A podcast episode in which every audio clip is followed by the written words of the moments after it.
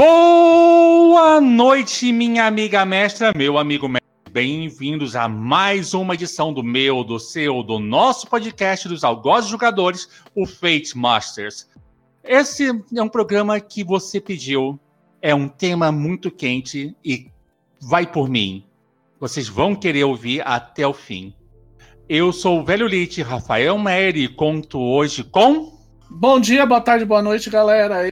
Eu sou o Mr. Mickey e hoje a gente vai falar de uma coisa que todo mundo quer saber. A gente vai, inclusive, vai falar não apenas. A gente vai falar em Fate, mas não apenas sobre Fate nisso, que é a parte de adaptações de cenários, de outros jogos, enfim, adaptações. Caros espectadores, sejam bem-vindos mais uma vez a mais um episódio do Fate Masters. Eu sou Luiz Cavaleiro Cicerone e vamos hoje guiá-los pelos mais pantanosos terrenos imagináveis dentro do mundo do RPG, que é a adaptação de cenários para, de mídias, de outras mídias de entretenimento para o RPG. Olá pessoal, boa tarde, bom dia, boa noite, bom qualquer coisa. É isso, vamos falar de um assunto que eu não posso dizer que eu entendo muita coisa, sabe? Eu adoro fazer adaptações, nunca consigo ser bem sucedida, mas a gente tá sempre tentando. Esse é o espírito, né? É, mas a gente vai falar também de maneira geral que, assim, é ser bem sucedido você vai definir como. É esse que é uma parte importante da história, né? Sim, sim. e até mesmo vamos falar sobre tipos de adaptação, que nem sempre a adaptação, a tradução é, é, o melhor, é o melhor caminho.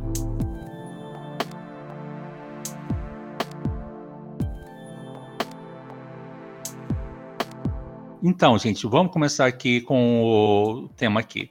Recentemente, só para contextualizar um pouquinho, recentemente nós, o mundo do RPG foi teve foi como posso dizer, bombardeado com duas notícias.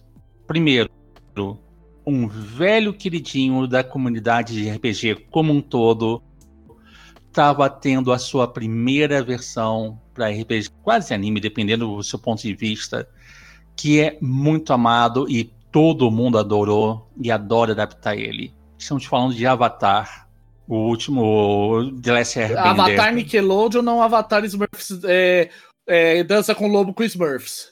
É, e o segundo, e isso veio pelo pessoal da Magpie. Estão falando de gente boa aí. E o segundo foi Príncipe Dragão, que está na Netflix. Esse está vindo pelo pessoal da Cortex. Eu, então, basicamente. E é aquela história toda, né? O Fate não é um completo ignorante e um completo. um completo desconhecido em adaptações. Nós tivemos Atomic Robots, que nós já resenhamos. Nós temos o Dresden Files, que é um velho parceiro da, do Fate desde, a, desde o Fate 3.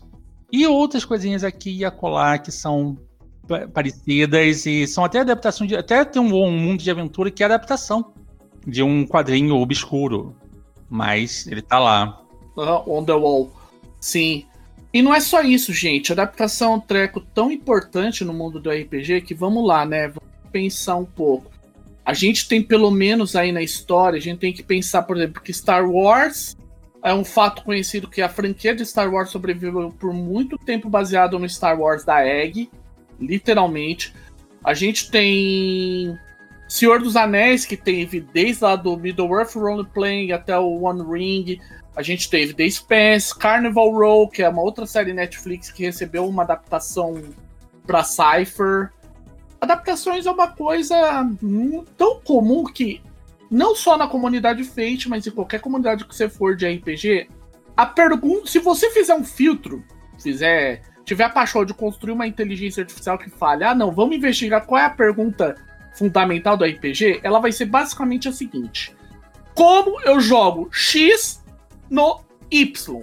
X sendo cenário, Y sendo sistema.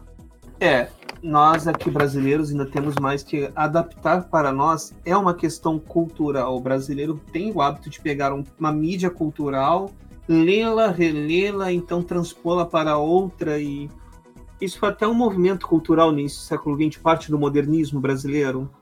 Então, sim, é uma questão que, se, principalmente nos grupos da gringa também, mas se você chegar em qualquer grupo no Brasil, que sistema. ou como é que eu adapto isso para aquilo, ou qual é o melhor sistema para adaptar isso? RPG e adaptação é, é realmente falar. Não tem como você jogar em RPG se você for muito, muito honesto consigo mesmo. Não tem como você narrar sem você pegar aquela inspiraçãozinha dali, aquela aquela coisinha dali, você acaba fazendo uma adaptação. Inclusive, assim, todo mundo sabe, né? Nossa, novidade aqui. É, a Maína gosta muito de Mundo das Trevas, né? A Palomita ela joga isso e narra isso e fala isso o tempo todo. A melhor adaptação que eu já vi de Mundo das Trevas para qualquer outro sistema é de Fate. E é o do Mago, que não é exatamente é novo Mundo das Trevas, mas é o o, a adaptação de Mago, de Mago para Fate é maravilhosa. É uma adaptação entre sistemas que é, um, é a única que eu já vi que funciona de verdade. Vamos também lembrar uma coisinha que tá, tá no histórico de muita gente que Dragão Brasil você lembra da revista? Nossa, alguém, alguém entregou em idade total agora. Então. Eu não vou dizer que eu tinha coleção, não, tá, gente? Então, eu tô falando da Dragão Brasil porque foi a porta de entrada de muita gente.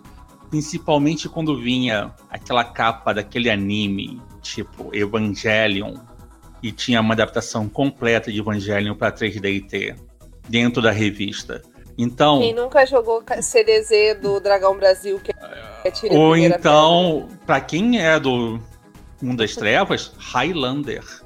Quantas vezes você não via no, nos fóruns, no Orkut, assim, falar seguinte: tá válido tudo que é livro menos Highlander.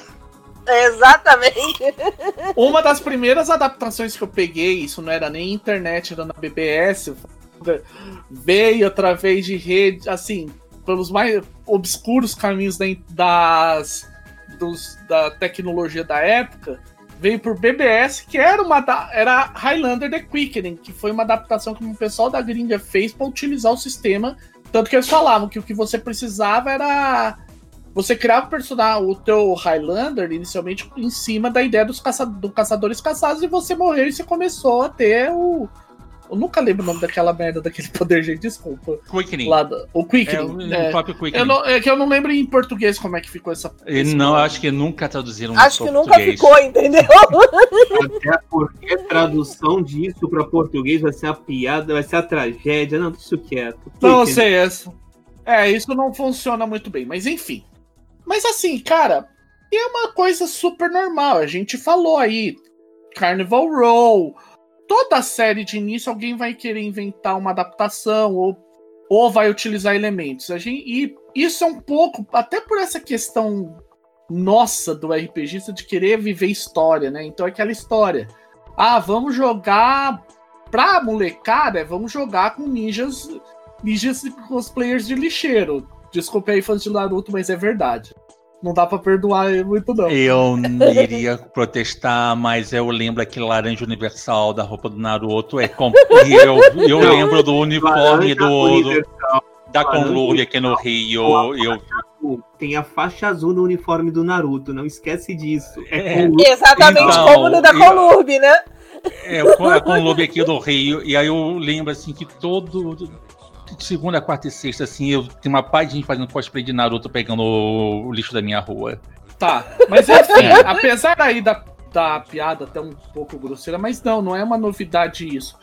É como a gente disse, lá atrás você tinha o Middle Earth Roleplaying, o próprio D&D ele fala que a ideia de você criar o o D&D mesmo, ele teve muito essa ideia de, ah, vamos jogar com, no cenário de Lankmar, cenário de Elric, Conan, cenários de fantasia clássicos. Então, tem até um dos elementos clássicos do irmão mais velho, que é o tal do alinhamento.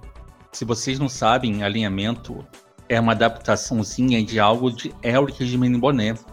Afinal de contas, você era alinhado ao caos, você era alinhado à ordem, você ficava tentando manter o equilíbrio das duas forças. E aí, bom, mal e neutro era completamente irrelevante para Elric, mas para D&D é bom colocar uma dicotomia no meio e, um, e uma pintadinha de cinza para contar a história. Mas mesmo assim, hoje em dia, gente, pessoas se pautam sua personalidade por uma adaptação. Quem nunca ouviu, qual é, fez a seguinte pergunta: qual é a sua casa em Hogwarts? Quem nunca? A casa em Hogwarts, a gente tem tanta coisa. Qualquer Então, coisa, gente- vampiro, tradição em mago, tribo em lobisomem, qual classe em D&D, É, tudo isso.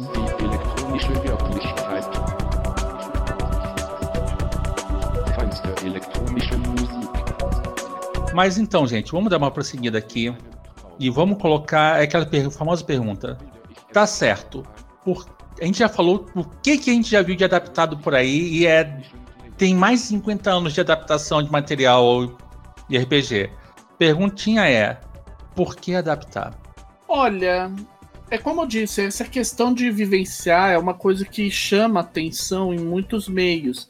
E você chama muita atenção quando você consegue fazer uma adaptação, não necessariamente fiel, mas uma adaptação que permita uma pessoa, por exemplo, como a gente disse, o, é, o clássico caso dos eventos de anime onde o pessoal vai com RPG, mas faz adaptação de Naruto, Black Clover, Assassination Classroom, Evangelion, nos tempos passados de Lodos, que inclusive começou no RPG. Ele fez o circuito completo, por assim dizer. E eu acho que isso chama a atenção das pessoas. E também todo nerd quer, tem aquele cenário favorito que fala: não, esse cenário algum dia eu queria jogar no, no esquema dele. Eu falo pra todo mundo que assim, eu já jogava Fate há bastante tempo, mas assim, eu não era tão monogâmico com Fate. Aonde a monogamia do Fate me pegou sério foi quando eu consegui adaptar de uma maneira coerente e verossímil uma cilada para Roger Rabbit. Mesmo em Toon, que é um sistema para desenhos animados, você não conseguia calibrar o, o tom da- do jogo para ficar aquela coisa como é numa cilada para Roger Rabbit. Você tem os desenhos não são inerentemente melhores e nem os mas eles funcionam redondos de maneira como um todo. Entendido. Olha, por que adaptar? Eu concordo que. Cara, pra viver aquele momento ali, pra você contar aquela história, pra pegar aquela inspiração, pra ver. ah, porra, eu, eu costumo dizer assim que ah, você quer jogar RPG e todo mundo no início lá, lembrando dos seus primeiros personagens, era o quê? Cara, vou fazer o. Vou fazer o. o vamos jogar de. Vamos jogar D&D? Beleza. Vou fazer um arqueiro que vai ser o Legolas. Você nunca consegue chegar no Legolas. A minha felicidade ao descobrir o Fate foi que você consegue fazer o Legolas. Você começa De com primeirão, Legolas. assim. Você começa com Legolas. Mano, você começa com Legolas. Você faz a mulher gato. Respondendo a pergunta do porquê adaptar. Quando um escritor conta história, ele conta a história que os protagonistas estão vendo e participando. Ele não mostra o que acontece fora do campo de visão. E aquele personagem secundário que fez ali e acabou. De onde ele veio? Para onde ele vai? Adaptar te permite explorar muito mais do que a obra original mostra, porque o- o autor de alguma maneira tem que mostrar, tem que focar em algo. Não dá para ele fazer o mostrar o sandbox total todo de uma vez. Então adaptar te permite explorar o que não foi explorado pelo autor, ma- o autor principal. E olha que legal! O Fate tem um mundo de aventura só todo construído, feito e pensado para aquele, pra aquele personagem secundário ali, coitado, que tava ali na história e só morreu e sofreu e ninguém sabe o que aconteceu com ele. Ele só foi carregar a, sei lá, bolsa da princesa. Né? Só para fechar aqui, eu tenho um motivo por que adaptar. Há muito tempo atrás, quando ainda tinha barba preta, e para ver só, isso eu tenho barba já meio grisalha, já coloca uns 15 anos aí nessa história. Eu ia em muito evento, e muito evento de anime. Então, o que, que eu fazia normalmente nos eventos de anime? Eu tinha uma mesa que era adaptada para de algum anime quente do período. Na época eu trabalhava com o meu o meu monolito, o ventrículo direito, assim, o total minha bomba minha bomba cardíaca predileta, o Hero System. Porque nele eu fazia tudo equilibradinho nas minhas adaptações, isso antes de chegar ao Fate, que eu descobri a, a incrível liberdade da realidade narrativa, afinal de contas. E eu fazia as fichas, e eu iniciei muita gente em RPG com uma adaptaçãozinha que eu tinha feito de Yu Yu Hakusho. Yu Yu Hakusho, clássico. Bom e Cara, velho clássico, Rio de bom. Janeiro e Hakusho andam lado a lado. Muita gente sentou, primeira vez para jogar RPG, era comigo, com uma adaptação de Yu Yu Hakusho e rolando 10 dados, 12 dados de dano. O pessoal adorava o um barulho dos dados na mesa de, de alumínio, adorava. Parecia um tiro de metralhadora. Logo depois dos dados rolados, eu tinha que avisar pro pessoal todo ao redor: pode sair debaixo da mesa, tá tudo tranquilo.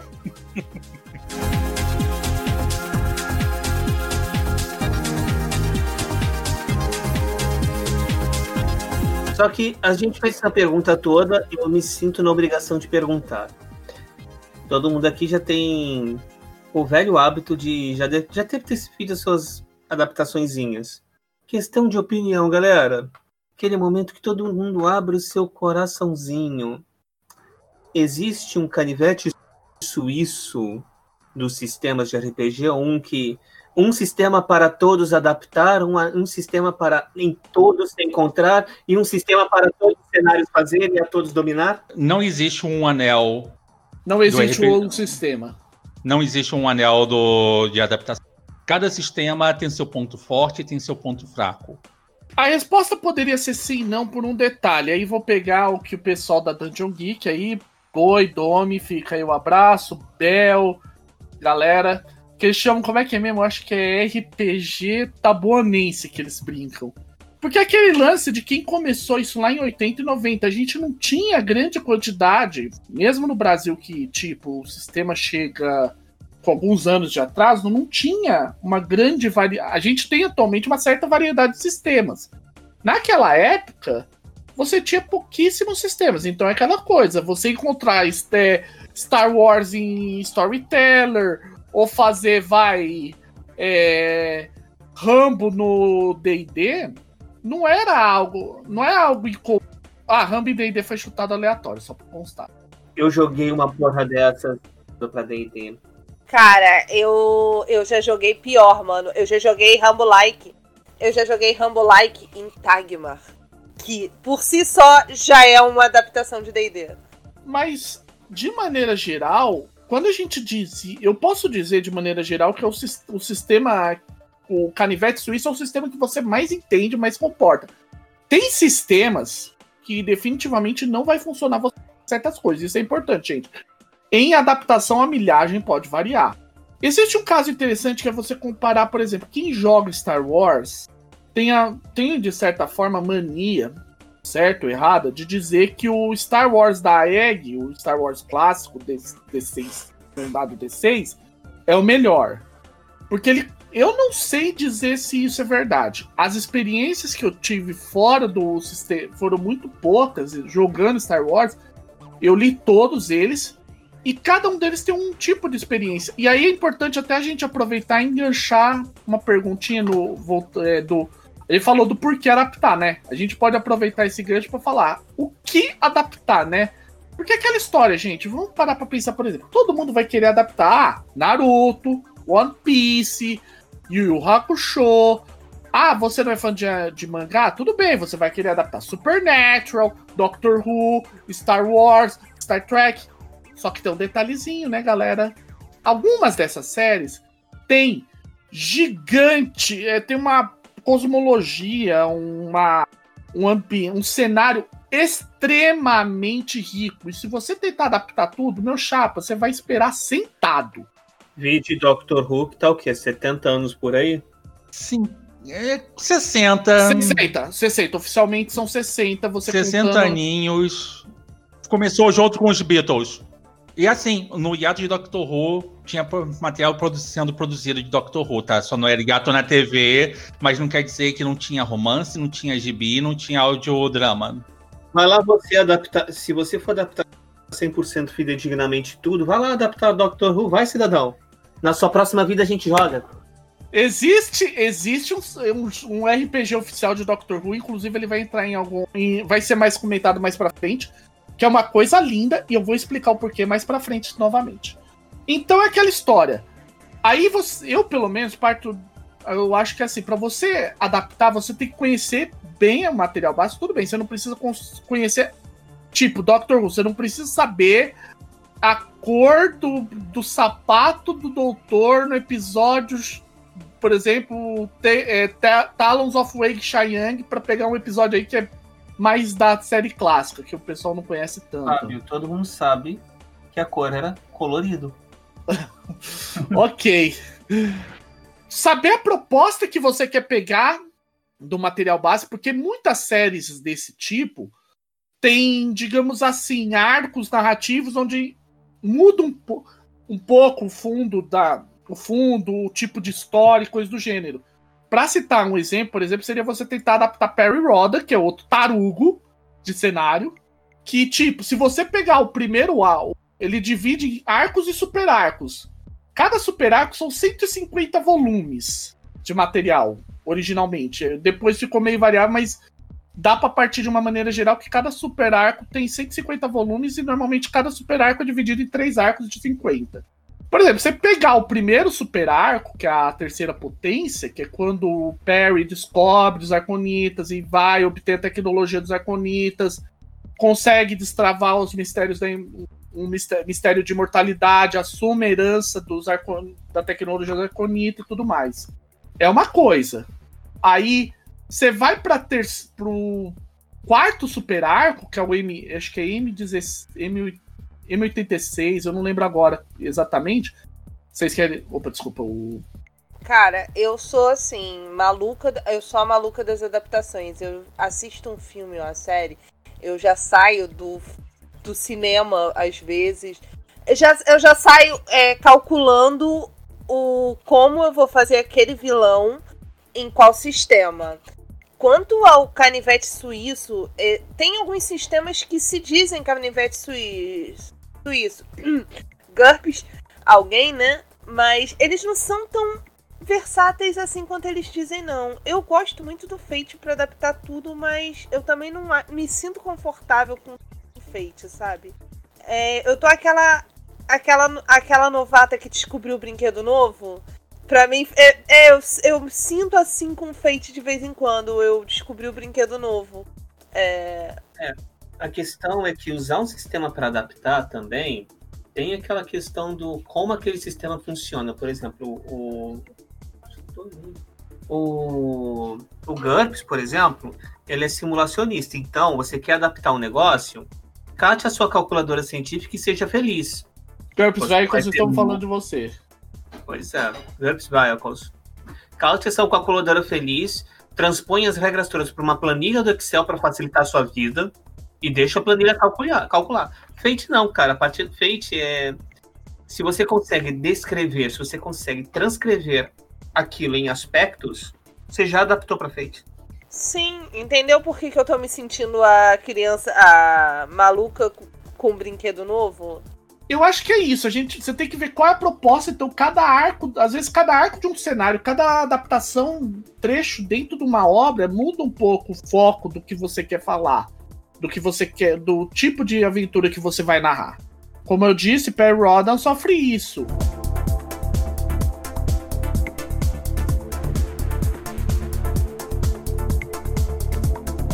Outra coisa, até que ponto você quer ser fi fiel à obra? Então, por exemplo, vamos pegar aí o cenário de Harry Potter, para dar um exemplo. Você quer ser extremamente fiel ou você quer criar sua própria escola de magia?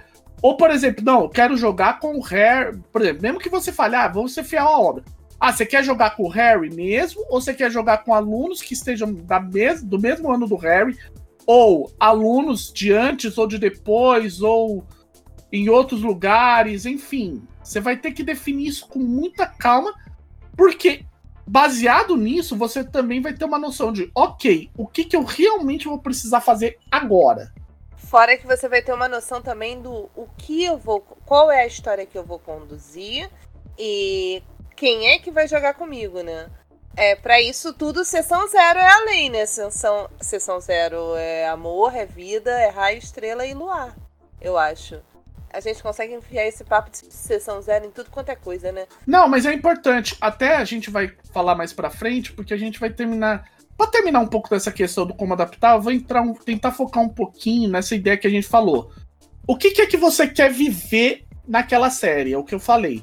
Ah, você quer jogar com o Naruto, você quer jogar na vila do Naruto, no cenário do Naruto. Tipo, você quer fazer uma. jogar numa. Mas você quer utilizar as mesmas regras, chakra, é, jutsu e tudo mais do Naruto. Ou você quer realmente, ah não, eu vou, ser, eu vou jogar o Naruto com o Naruto. Isso é importante. Isso é importante de, de definir.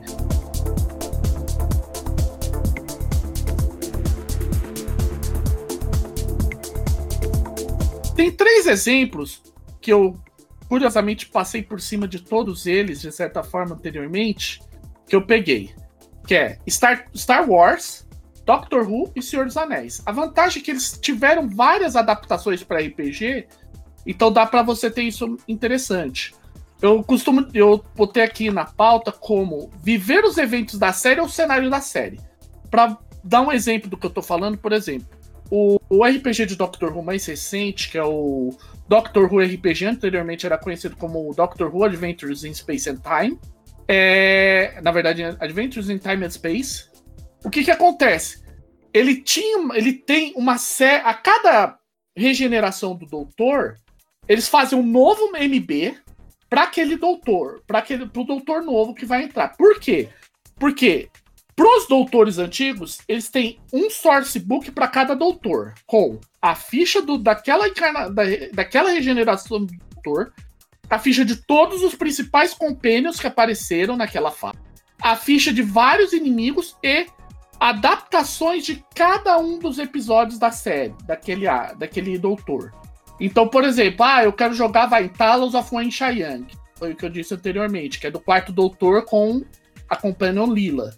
Você tem no, no, no sourcebook do quarto doutor, você tem a ficha do, do, do quarto doutor, a ficha da Lila, a ficha dos vilões e toda a história de, de Talons of Wen Chiang para você tentar para você ou fazer um trilhão se você quiser mesmo, ou então você vê o que, que vai mudar dependendo do, das, da história dos jogadores. Entenderam? Por outro lado, e aí é importante, e aí é que é legal você fazer ação. Lembra que eu falei que ele fala das dos episódios? Tem um detalhe importante. Ele joga ganchos para o que que acontece, o que que o personagem, o que que os jogadores podem resolver de problema baseado naquilo. Então vamos eh, vamos pensar, por exemplo, vai, eu vou pegar um da série moderna para ficar mais fácil. Deixa eu pegar algum que tá mais fresco. Vai, Rosa. Rosa da 13 terceira doutor, da 13 terceira doutora com os com, com os companheiros com a fé, ou seja, com Ryan, Graham e Yas. Pra quem não assistiu, e se você não assistiu Rosa de Doctor Who, assista uma, um episódio lindíssimo. O- a doutora leva a Fem pra conhecer Rosa Parks. Eles vão pra a, ci- lá pro Alabama, na época do, das leis de Crow, caramba 4. E tem vários detalhes aí que não vou contar pra não spoiler as pessoas, mas basicamente a ideia é o quê? Eles têm. É, um cara vem do futuro e ele quer que não ocorra a prisão de Rosa Parks. Pra resumir, é porque o vilão é um fascista. Resumindo de maneira geral. O que que acontece? Você, no episódio, aí eu sou obrigado a dar spoiler, né? A doutora dá um jeito de forçar a Fen para que a Fen seja, para que os, os compênios sejam quem provoca indiretamente a, a prisão de Rosa Parks. Por quê? Porque o Graham, sendo um cara branco e sendo o último cara que tá sentado, é ele que é ele que, que faz com que a Rosa Parks vai sentar num espaço que tem pra, na última cadeira para negros.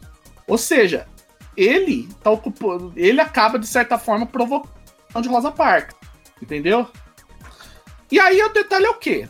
Eu não sei como é que vai ser feito isso oficialmente, mas ele ofereceria ganhos do tipo, ok, Rosa, é, Rosa Parks fez isso, mas descobriu-se que existe um grupo de pessoas que quer alterar a história da humanidade para um regime totalitário e vai tentar achar outros momentos da história da história para ferrar pra ferrar os, as lutas pelos direitos civis, civis e pelos direitos dos, da- das pessoas negras e tal. Então, por exemplo, você pode pensar em, ao invés de você estar lá em Ro de Rosa Park, você tá no Levante do Soweto, ou para usar uma, uma questão da causa LGBTQI+, você tá em Stonewall e por aí afora.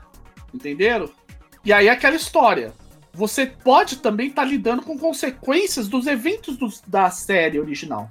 Uma vez eu fiz uma é, uma adaptação adaptação, uma inspiração de em, em storyteller, né, em vampiro, é, de caçadores inspirados no super- nos caras do Supernatural. Então funciona. Foi coisa pra joga- pra jogo rápido, pra duas ou três sessões. Foi um one shot, um curtinho aventura. É, o ruim de adaptações é que normalmente eu fico me sentindo uma plagiadora muito tosca, E aí muito que entra aquela pergunta: você quer adaptar de forma fidedigna ou você quer adaptar a sensação que a série passa? Sim, sim. O exemplo. E aí é o que. Também para citar aí um outro exemplo é. E que sensação da série? Por exemplo, vamos pegar Star Wars. Star Wars é um caso interessante. Vamos, a gente vai provavelmente meter os em feridas, mas enfim, isso não vem fácil. Isso, quem fez isso de certa forma foi a Fantasy Flight na adaptação dela. Por quê? O primeiro que você teve, que é o Age of Empire, o que foi o que veio pro Brasil, não lembro agora traduzido o nome, mas enfim. Foi, veio, se não me engano, foi Fronteiras do Império. É, Fronteiras O do primeiro. Império. O primeiro, primeiro. Fronteiras do Império. Ele pega a região que é chamada no cenário de Fringe, que é a, é a fronteira mesmo. É, é locais como Tatooine. São os locais que são mais afastados do centro da galáxia, onde tá tipo.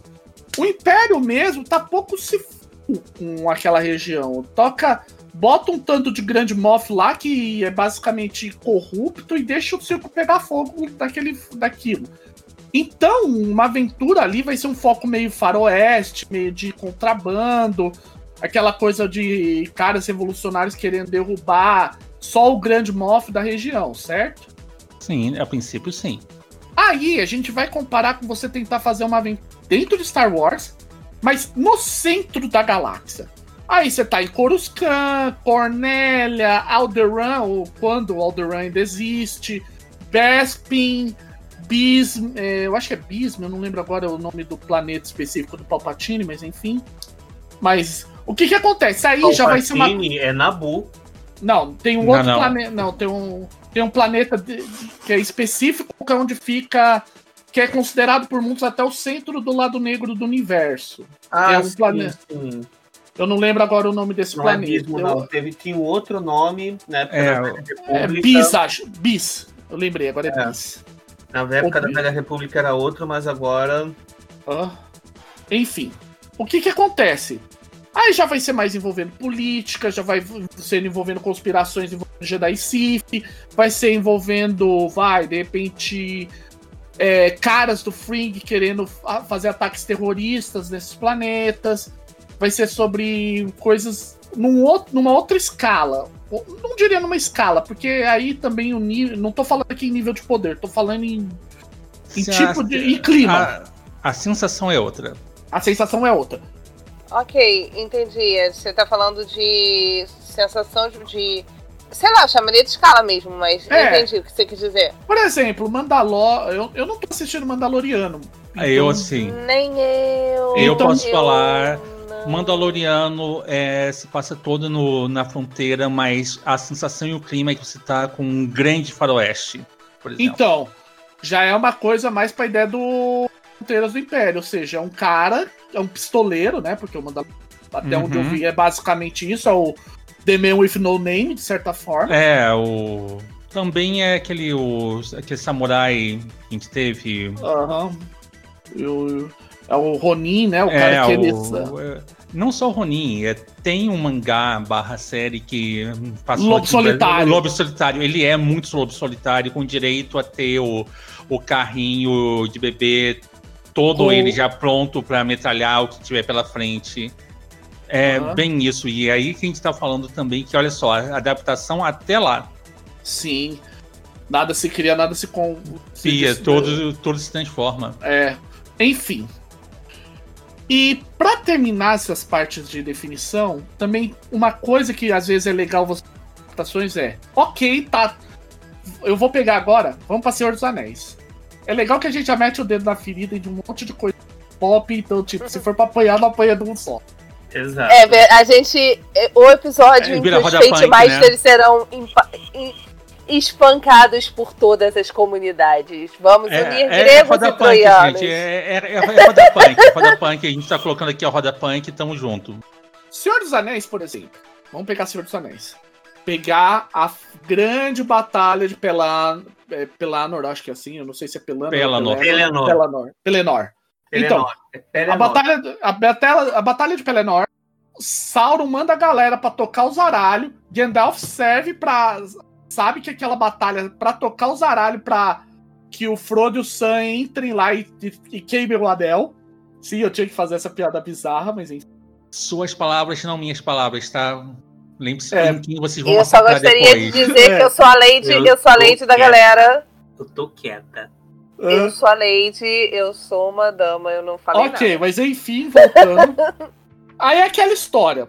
A pergunta que todo mundo se faz é: tá tocando zaralho ali. E, tipo, no resto da preula do. Da Terra-média não tá. Nada acontece feijoada, né? É, então, né? Olha pro lado, costa a cabeça. É uma guerra que se, se resume a uma batalha só? Exato. Exato, É mas na- problema do foco da narrativa. O autor não tem como mostrar a merda que tá acontecendo no mundo inteiro. Sobrou pros RPGistas. Ah, ou para criadores de jogos. Por exemplo, uma série de jogos bastante considerada, que é a Lord of the Eu acho que é Lord of the Ring Conquest. Ela foi criada toda na ideia do quê? Tá rolando zaralho no, em, Pel em Pelennor. Ok, e pra cima de Pelennor, o que que tá acontecendo? Se sabe, aí eu vou ter que pegar, se sabe pelo Contos Inacabados, que tava rolando zaralho pra tudo quanto é lado. Tava rolando, tava rolando ataque em Lothlórien, em Vale, tinha o Saruman tentando invadir o condado, tava vindo gente pelo lá pela região de Angmar, ou seja, Sim, a Baía de Círdan também tava toda lascada. é, tava, Tava enfim, tudo rodando. é, tava o zaralho tava tocando pra tudo quanto é lado. Aí Que a gente vê Pelen, Pelennor porque bem, era o foco que o Tolkien tinha. No- nesse jogo, Conquest, a ideia é o quê? Você joga com um grupo que vai cuidar dessa trolha toda. Tanto que, até pra reforçar a importância, tem horas que o Auron fala, ó, a ideia do Sauron é invadir por cima e pra prensar por baixo. Pra, pra vir de dois, dois frontes. Então a gente tem que parar aqui pra que possa a coisa acontecer lá numa boa.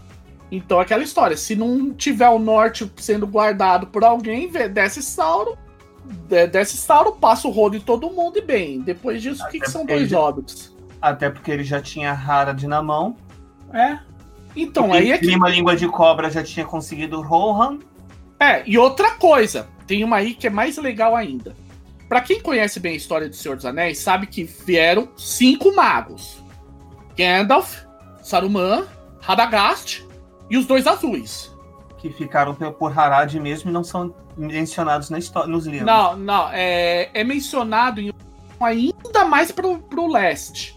E há, e há registros de que se não fosse a ação deles lá, ia vir uma horda ainda maior pra pegar a galera. Ou seja, por aí você imagina, ah, mas e se de repente esse, o grupo que você tá não tá resgatando de repente um cara que veio do leste pra avisar alguma, que alguma treta tá acontecendo lá e pede ajuda pra vocês irem até lá ajudar eles. Sim, isso aí é um. Cara, Semente de aventura. trama. Bora Sim, jogar isso. É o seguinte, o leste, quanto, é, quanto você realmente vai para Hara, Harad, o leste é aquele território bem selvagem, no sentido que o Tolkien só deu vaguíssimas pinceladas sobre ele. É, pra, pra leste de Baradur, basicamente não existe nada, segundo o Tolkien. É, e tem É. ainda por cima a região de Númenor, né? É. A mesma coisa pra Nárnia, lembrando, gente, pra Nárnia, Calormânia, basicamente, não tem, do, pra baixo de Tashban tem muita coisa descrita. Pra baixo de Tashiban, para além da. Cara, aquela cascada. Aquela. Do pereg... Da viagem do peregrino da alvorada, da alvorada que dá Ah, não, ver o é- além, é- dá pra ver o é, além mar. Aham, ali é o. Pra, o é, indo pra Lemar. Você indo pro sul, é, pro, pro norte também, tem muita coisa, pouca coisa descrita além também, do pouca coisa descrita na Arquelândia. Telmar, a ilha de Telmar. também. Enfim, você pode ver que é aquela. Você também, aquela história, ah, não quero jogar em Nárnia com os irmãos Penvence, ou com o Casper, não, ou com a tripulação do Peregrino da Alvorada. Cara, tem tanta coisa que pode acontecer que você pode aprontar, é só você pegar as ideias que estão ali. Enfim, e é por isso que é importante você definir o que, que você quer viver. Ok, eu quero viver os eventos de. Vai, de Leão, é, o Leão Feiticeiro Guarda-Roupa.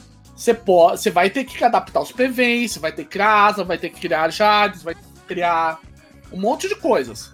Ah, eu quero viver aventuras em Narnia. Talvez você não precise disso. Talvez você precise colocar coisa do tipo, ah, vai ter personagens que vão ter habilidades mágicas, porque em Príncipe Caspian tem alguns personagens do lado do Caspian que possuem certas habilidades mágicas. Embora Ah. de questionável, lembre-se disso. Não, não nesse. É, eu, eu tava pensando mais. Putz, como é que era mesmo? Eu não lembro agora. É o Preceptor do. O Preceptor do. Sim, O Casper. sei, o, o anão, gnomo, sei lá. É, o meio, meio anão. Ele é meio anão. Ele Meio tem anão. sangue anão. Ele é um sangue anão. Enfim. O que acontece é que você vai ter que pensar nesses detalhes. Mas de maneira geral, e é por isso que é importante você definir, ok, pra que lado eu quero puxar as coisas. E até onde você quer ir, né? Sim, porque também é aquela história. Tanto que, por exemplo, pe- voltar um pouco atrás, em Star Wars, no Fronteiras do Império, você não tem quase nada sobre, sobre força. Você tem uma forma lá pra criar um Jedi, mas pelo que dá a entender, é feito pra ser, digamos assim, é um cara perdido. É tipo um Obi-Wan lá. É um cara que sobreviveu à Ordem 66 por alguma razão. Porque agora, também com o Mandaloriano, sabemos, tá confirmado que já tava antes em Rebels. O Obi-Wan não foi o último Jedi que da Ordem Jedi mesmo. Não foi o último o último que sobrou dele dos Jedi originais, além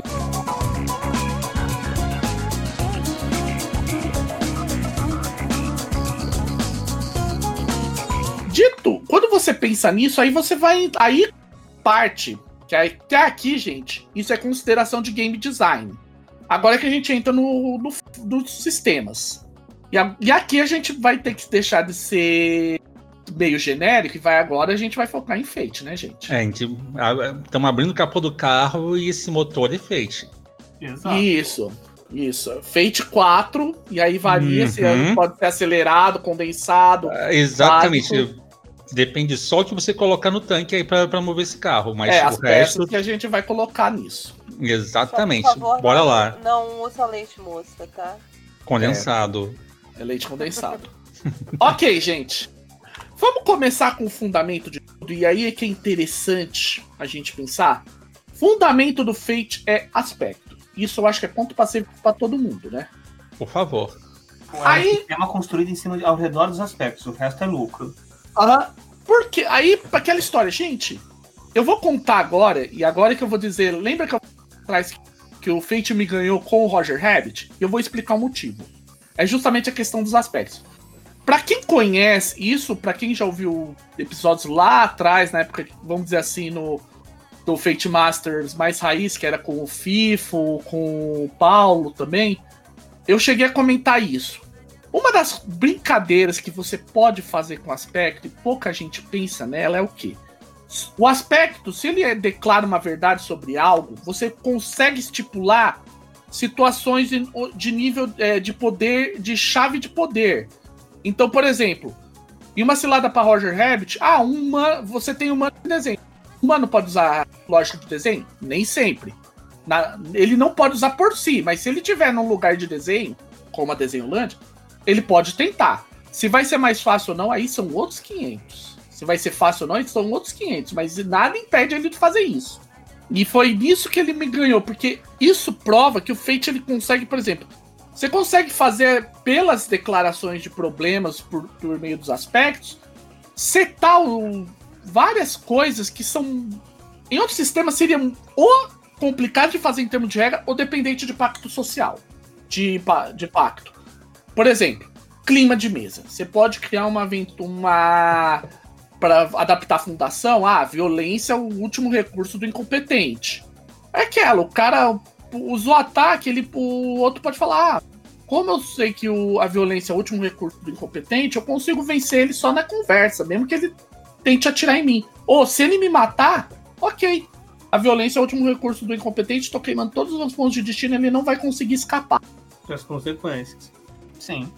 É, não só isso, né, cara? Vamos, já que vamos pegar a fundação, porque a fundação, cada um dos arcos, a gente pode ver como essas, como os aspectos podem ser utilizados para definir o clima do cenário.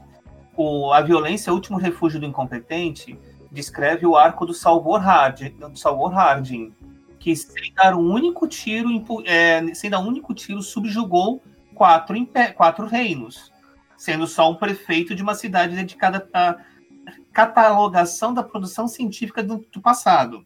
O próximo arco, que é o do da expansão religiosa, não, da expansão religiosa, após Salvor Harding, que aí você tem o caso de Ascone, você tem o caso de não só Ascone, entre o Salvor Harding e o Robert Mallow.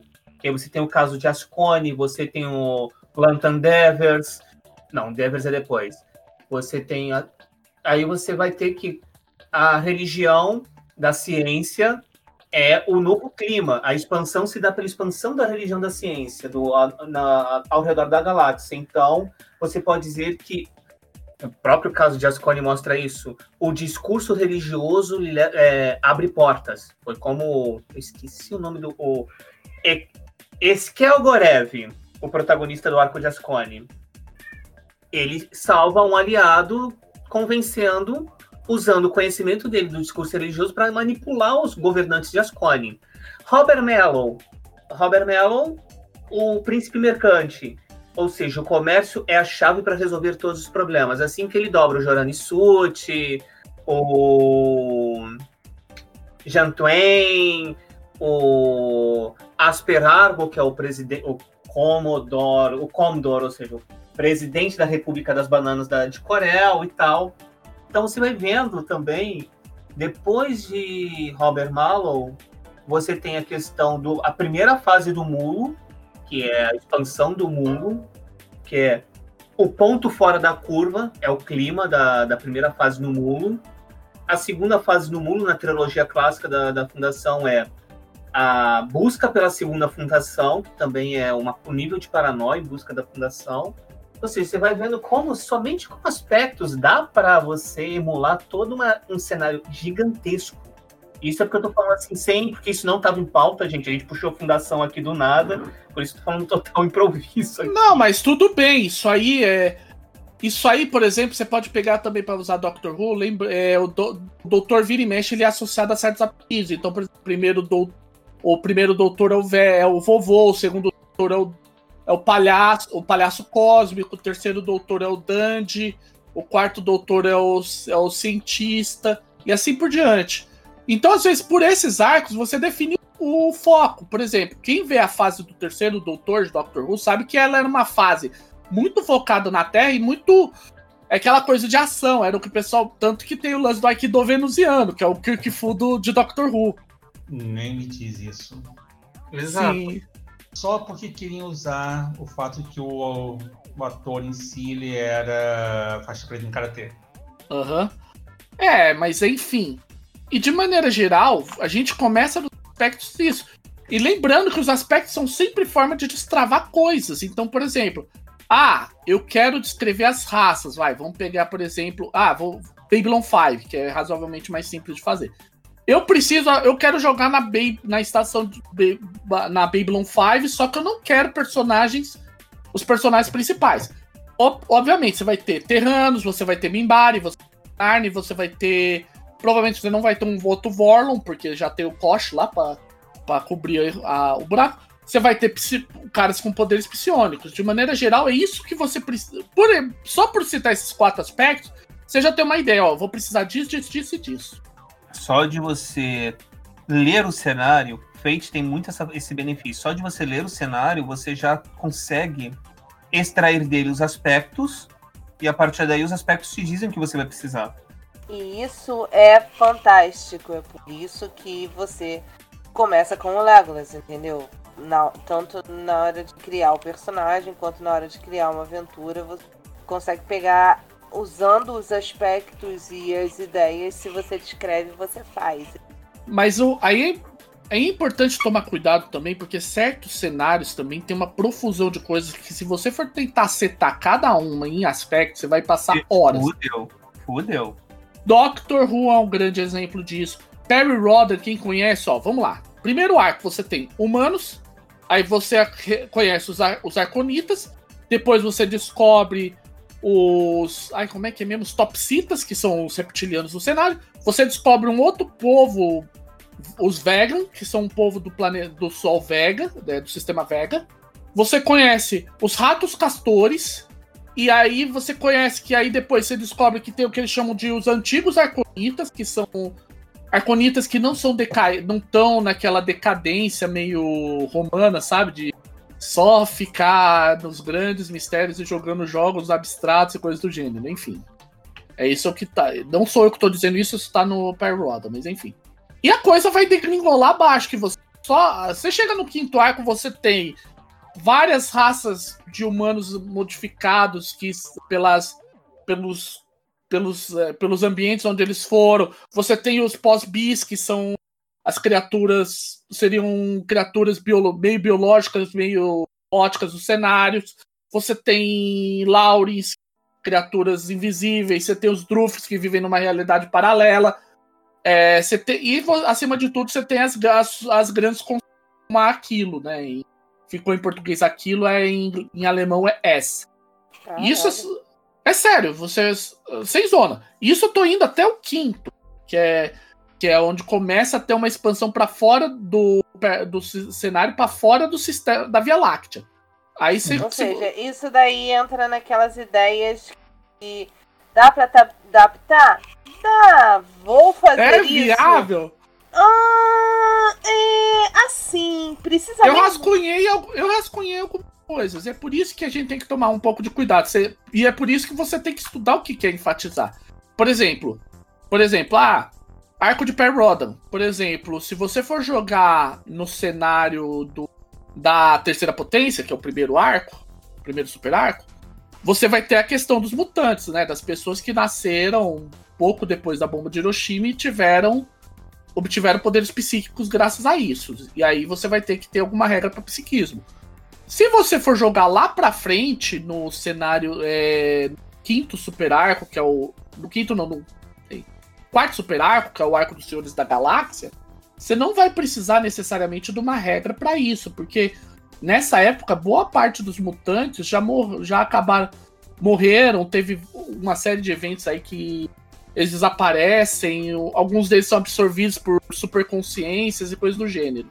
Então, isso pra qualquer série tem isso. Pra Supernatural, às vezes você tem que focar em algumas coisas específicas de cada arco. Arco tal, ah, primeira temporada de Supernatural, basicamente vamos para o monstro da semana. Pelo menos até onde eu Sim, tenho conhecimento. é um- Só lá. É Só lá pra. passada. É. Eu acho que só lá pro quinto ou sexto, que com- lá pra terceira ou quarta, que começa até a questão de anjo, de É, Quinta temporada. Na, na quinta temporada. Quinta Aham. temporada que a morte aparece pela primeira vez. Aliás, a melhor cena da série inteira. Sim. Beleza, porque Adoro. eu tenho que assumir minha completa ignorância em Supernatural. Eu. Ah, eu também sou, mas eu aprendi muita coisa ouvindo as pessoas comentarem Supernatural. Aham, beleza. Em Babylon 5 é a mesma coisa, porque cada. Tanto que no Babylon 5, cada temporada de Babylon 5 é em um ano da estação. Tanto que no início da estação eles falam, é, o ano é tal e, a- e o local é bem. Então é, é isso que você tem que manter. Por isso que você tem que focar. Porque às vezes você vai pegar. Ah, eu vou querer adaptar, por exemplo, a forma de magia dos, do joga, dos caras do Japão. Imaginando que você vai adaptar Harry Potter. Ok. A não ser que você vai realmente utilizar alguém do Japão, não faz o menor sentido. E outra, você não vai ter nem material direito pra isso. Não tem fonte. Eu vou dar um, um outro exemplo aqui que também em aspecto fica meio complicado. eu sou fã de uma série de livros, que é a minha pedra de Sísifo de adaptação, que é a Roda do Tempo. A Roda do Tempo tem tanta coisa a nível de magia que é subjetivo, que eu fico pensando assim do tipo, isso aqui é um aspecto, isso aqui é um extra, ou isso aqui é o quê? Simplesmente aconteceu e transcendeu tudo porque a roda simplesmente continua a girar, ela não começou nem terminou, ela simplesmente gira. E aí eu fico só olhando assim do tipo, como é que eu posso colocar isso aqui dentro do sistema e não cagar com tudo? Aí não importa o sistema que eu coloque, eu veja, cagou. Esse evento aqui cagou com o sistema. E aí eu fico, é minha pé decisivo cheguei num tal ponto de que eu não vou pegar esse ponto da história. Tchau, vocês. Tchau, evento mágico esquisito pra caralho. Eu estou indo pro passado. E no passado eu não tenho que me preocupar muito mais do que fazer o que tá no início dos quatro primeiros volumes. Ponto. Mas mesma coisa, quando o evento é ou o elemento é tão abstrato, você não tem como. Você tem que é uma pedra de Sísifo. Você acaba. E não importa o sistema que você pense. E isso a gente está pensando também é que não só a pedra de Sísifo da, da consistência da coisa, da dificuldade de adaptar, também a, gente, a questão do doutor enfatiza a questão do escopo da coisa, do tamanho da coisa, mas também a questão do recorte. É, não dá para você. Quando você pega uma obra muito grande, principalmente o, o Doctor Who, que tem uma, uma, quantidade de trabalho muito grande, a fundação do Asimov, que todos os livros publicados cobrem por aí uns 700 anos de história. Então você tem que fazer um recorte, não adianta você querer adaptar tudo de uma vez. Sim. É, e lembrando também, gente, aí tem uma coisa interessante, para quem conhece bem, ele meio que emenda o cenário de do todas as histórias do Asimov, desde os contos de robô até o Fundação Iter, é tudo emendado numa coisa só através de Fundação. Exato. Então, você coloca aí quase 50 mil anos de história. Então, se você não fizer um recorte nisso, você tem esse problema. Qualquer série pode cair nesse tipo de coisa. Tanto que, por exemplo, vamos pegar, vai, se você quiser adaptar True Blood, foi o que me ocorreu agora. Fiz, hum. Já fiz, ficou maneiro. Vou chamar vocês para jogar qualquer dia. ah, então, mas True Blood, a grande vantagem para você adaptar ele é o quê? Ou você vai focar em Beauchamps, ou você vai jogar em qualquer outro lugar onde você não tem que se preocupar com nada que tá acontecendo ali. Então você já, já fica mais ou menos focado. Já, por exemplo, aí é que tem o problema. Então fica fácil de fazer recorte.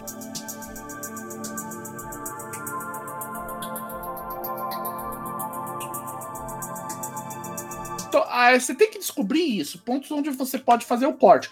Porque isso também vai te ajudar, como eu disse, a entender o que você vai precisar, o que vai puxar a parte de perícias, façanhas, e aqui é uma parte importante. Isso eu, por isso que eu não vou falar muito de perícia e façanhas, eu pelo menos não, depois os outros podem falar. É, gente, se você tá pensando em fazer uma adaptação de para feito de qualquer coisa, faça um favor para você mesmo, aprenda use e abuse de aspectos. Não, de aspectos não.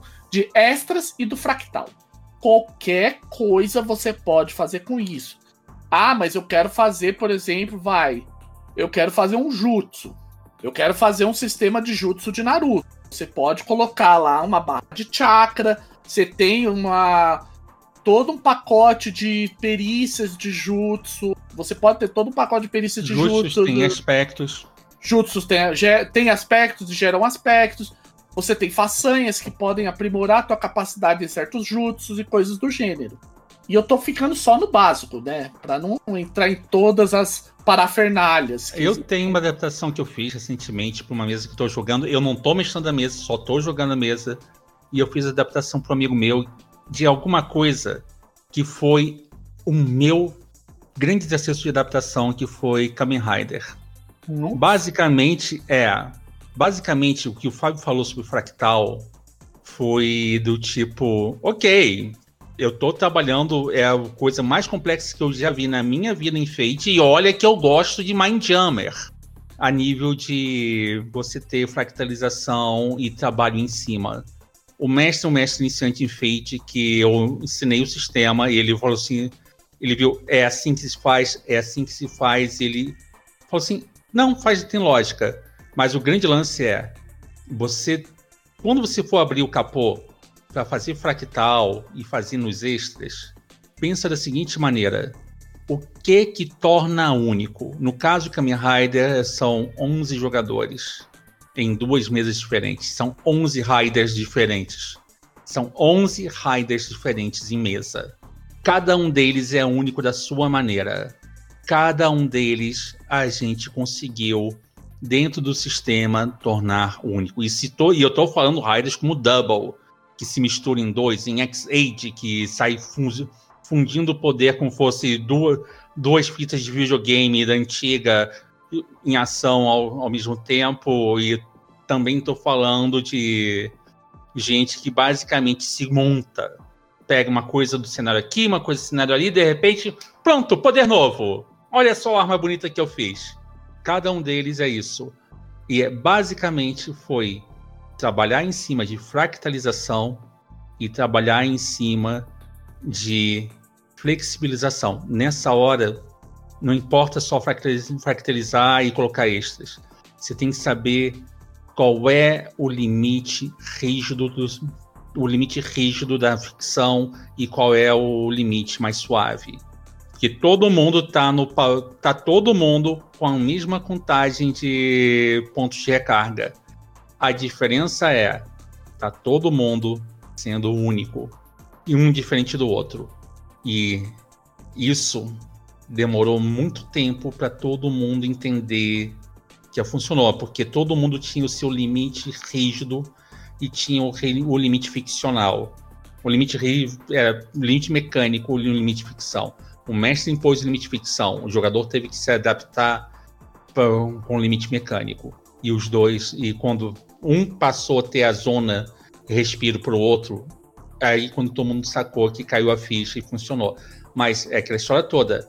Fractal é lindo, abraça o Fractal, chama de namorado, leva, fala para ele assim, depois da Covid, vocês vão sair pra pracinha, andar de mãozinha dada, sem máscara, que tá tudo perfeito.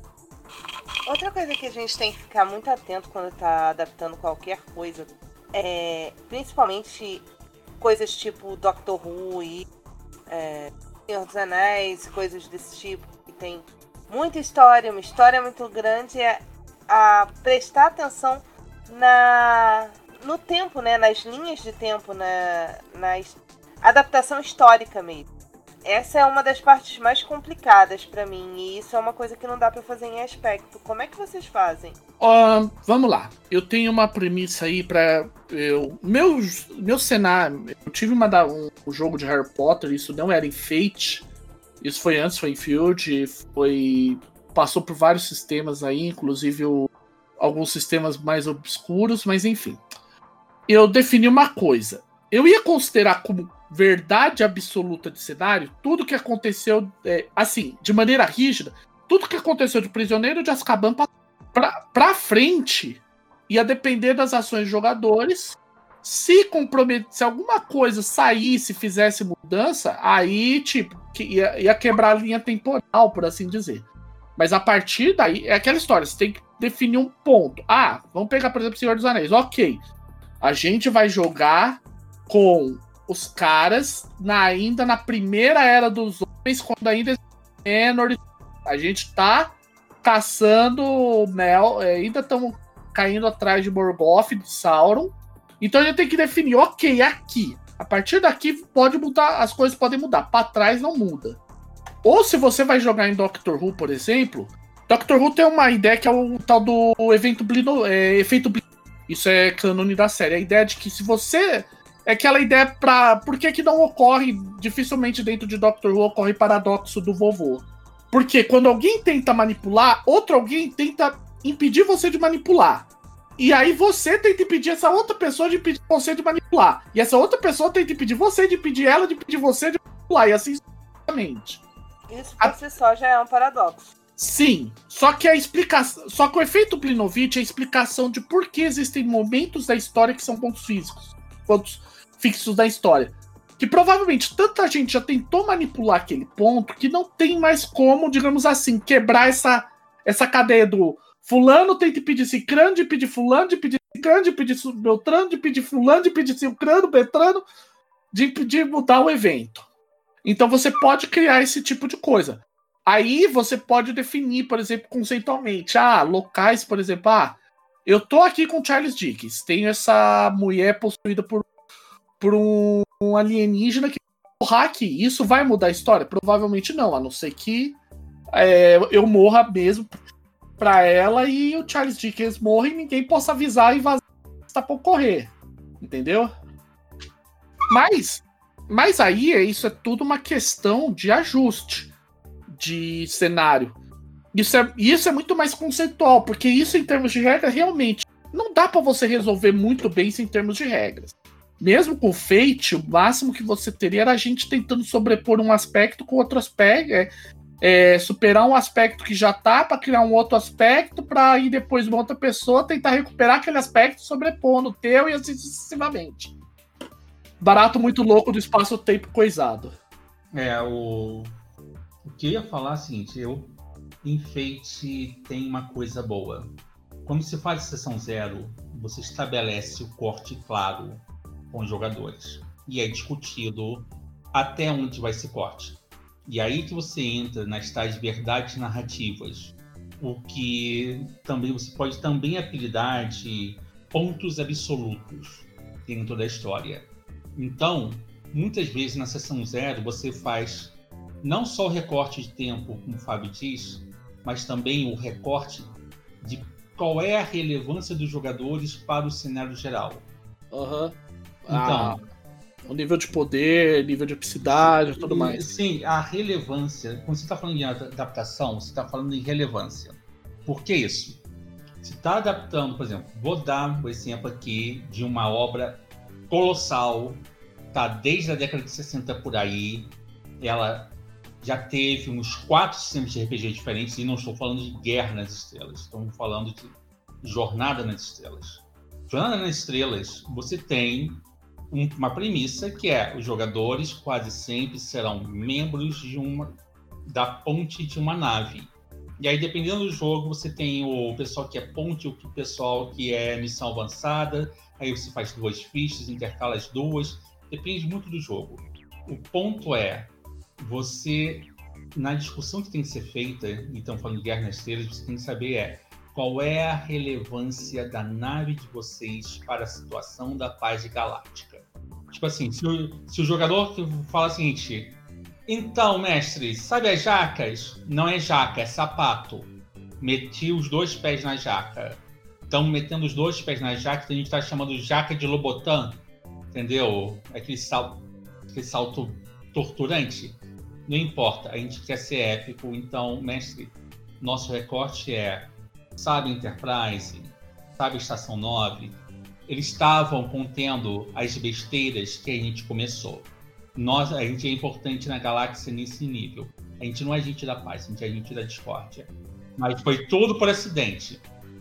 Você acabou de dar a premissa de Voyager, até onde eu sei. Chiu! Fica é, quieto. Imagina, essa questão, imagina. essa questão também, essa questão também, inclusive, com esse comparativo que o Fábio fez, é importante para ressaltar uma coisa. Quando você estiver fazendo esse tipo de coisa, escolhendo um recorte, lembre-se sempre que sempre vai ter um jogador que sabe mais do que você. E é, e é por isso que você tem que estabelecer o corte, porque aí, por exemplo, o cara chega. Ah, mas aqui nesse ponto de, de Voyager tá com a 5 de 9. Não, não tá com a 5 de 9. Eles não tiveram no contato com o Korg. Tal, na, no livro tal, naquele momento. É... Ah. Tem um sujeito, tem um tipo de jogador que enche o meu coração de um sentimento puro. É puro ódio. Que ele chega assim do tipo, você tá fazendo a mesa, não sei o que, e de repente o jogador não está jogando no furo da sua lógica. Ele está jogando, está fazendo de tudo para que um evento que você não estava querendo colocar aconteça. E aí tá lá o jogador colocando ponto de destino para atrair atenção de não sei quê, tá lá o jogador querendo fazer caquinha porque sem, sem motivo nenhum, nem para ganhar ponto de destino nem nada, faz- fa- fazer caquinha para pior as coisas. O jogador mudou o aspecto dele da ficha e está compelindo aquele aspecto para que certas coisas aconteçam e aconteça exatamente como aconteceu na ficção e pra, só para ele poder ter o prazer de, de tipo eu parei a vinda de fulano. Ah, é o cara que, por exemplo, ah, quero conter uma invasão. Quero conter a ascensão do Sith. Quero ir com. Quero matar Voldemort no. Vamos matar Hitler! É, ou pior ainda, é o exemplo. Voltando aqui para Doctor Who, é o sujeito que eu quero, na verdade, ser um mestre, não sendo um mestre. Tem muito. A pessoa que quer manipular tudo e quer fazer tudo como fosse o playground pessoal dela. E esse é um risco que você vai ter. Que é- esse jogador adora colocar a chave inglesa nas engrenagens e ver a máquina quebrar. Eu vou ser bem sincero, eu gosto às vezes desse tipo de. Eu gosto. Porque assim, a gente tem que também entender que às vezes o cara realmente, assim, é por isso que eu disse lá atrás que tem que também, e aí é importante enfatizar que eu vou bancar meu momento é, Steve Ballmer, sessão 0, sessão 0, sessão 0, sessão 0, sessão 0, 0. Por isso que é importante a sessão 0, porque você vai estipular, ok, a gente vai jogar pegando Star Trek. A gente vai ser a Voyager? Ok. Que momento da Voyager? A gente acabou de chegar no quadrante? Não, não um pouco mais pra frente. Ah, tiver um contato com tais. É Alice. Um pouco mais pra frente. Tiver um contato com os Borg? É aí que a gente quer jogar. Ok, a galera quer realmente ver a sete de. A razão, mas enfim. O pessoal quer isso, é quer ter contato com o Borg, quer tentar destruir os Borg, coisa do gênero. Beleza. Você estipula, ok, a partir daqui tá. Pra trás tá valendo, beleza? Beleza. Só que aí, um, eles não podem. Aí você vai ter que tomar esse cuidado. Tipo lá, ó. Lembre-se, o pessoal da Voyager tem o mesmo conhecimento dos Borgs que o pessoal da. Da. Da, da federação antes de eles terem. De eles chegarem no quadrante Delta. No quadra- lá no quadrante. Eu acho que é o quadrante Delta, me confirme. Depois. E ter esse contato mais profundo com os Borgs. Que tem um problema e eles recebem a 7 de 9 pra entrar em contato. Então é importante isso, você ter essa definição do que tá valendo. É a mesma coisa. Esse, eu entendo o Rafa que é esse problema, porque esse jogador que quer matar o Hitler, normalmente ele já sabe aonde o Hitler vai estar, mesmo que seja um metagame, entendeu? E aí, Tô cabe a você- e aí eu vou ser bem sincero. E aí eu vou ser bem sincero e te falar. Eu vou sugerir uma utilização de ferramenta que o pessoal odeia, mas aí vale utilizar a ferramenta do grupo quântico. Você fazer o reverso ao grupo quântico. Ah, o- os, caras, os caras estão aqui. Cadê eles? Então, né? eu- em algum momento eu disse que eles estariam. Ah, mas você. Cara, a gente, vocês não sabem onde eles Mas estão. historicamente ele estava nesse local. Aí, É. você, aí você ativa a tecla F. É o F13, né? Não, não. Você é, aperta o F13. é, Gente, primeiro que a F13 é Alt GR mais F1, mas é, não vem ao caso. O que vem ao caso é que as- vamos pegar o exemplo do Hitler. Hitler estaria nessa sala, os jogadores, vamos com tudo nessa sala, meu irmão. Vocês não podem falar, não, pô, algum algum sentinela notou o avanço de vocês, alertou o cara, ele correu. Vá atrás agora, filha da puta. Aí alguém, que eu não vou dizer quem, Cicerone, diz pra mim que. Ah, mas aí você está sendo punitiva com o grupo à toa. Porque você. Não. Nesse caso, não. O caso é, se o, o- o- você tem que tomar cuidado para que ah, o grupo bolou uma estratégia interessante, que você não quer ter que lidar com ela. Então, você usar essa estratégia contra o grupo repetidas vezes só para eles se arrependerem de tê-la criado, isso é ser punitivo. Não, isso aí é pra ser punitivo. Mas, por exemplo, até vamos pegar aí, é legal porque existe um episódio com esse nome, Doc. Vamos matar Hitler. Oh. É aquela Boa. história, afinal de contas, é assim: você vai lá pra matar o Hitler, no final das contas você descobre que tem a River, a River Song, a Mels lá, que é amiga dos, dos Pond que quer que quer matar o Hitler, vai lá, regen, é, regenera e vira River Song e ela quer matar o doutor. E aí tem, enquanto isso, ela quer aproveitar que, já que ela tá no. Já que ela tá ali, ela vai indo para um bar mitzvah gay, gay para um judeu inválido, ela pensou, porra, esse. O, o Reich é muito chato, vou ali matar o Hitler.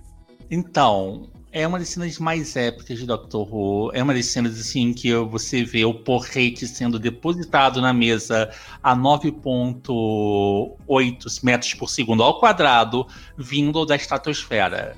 Então, mas é aí é que tá o detalhe.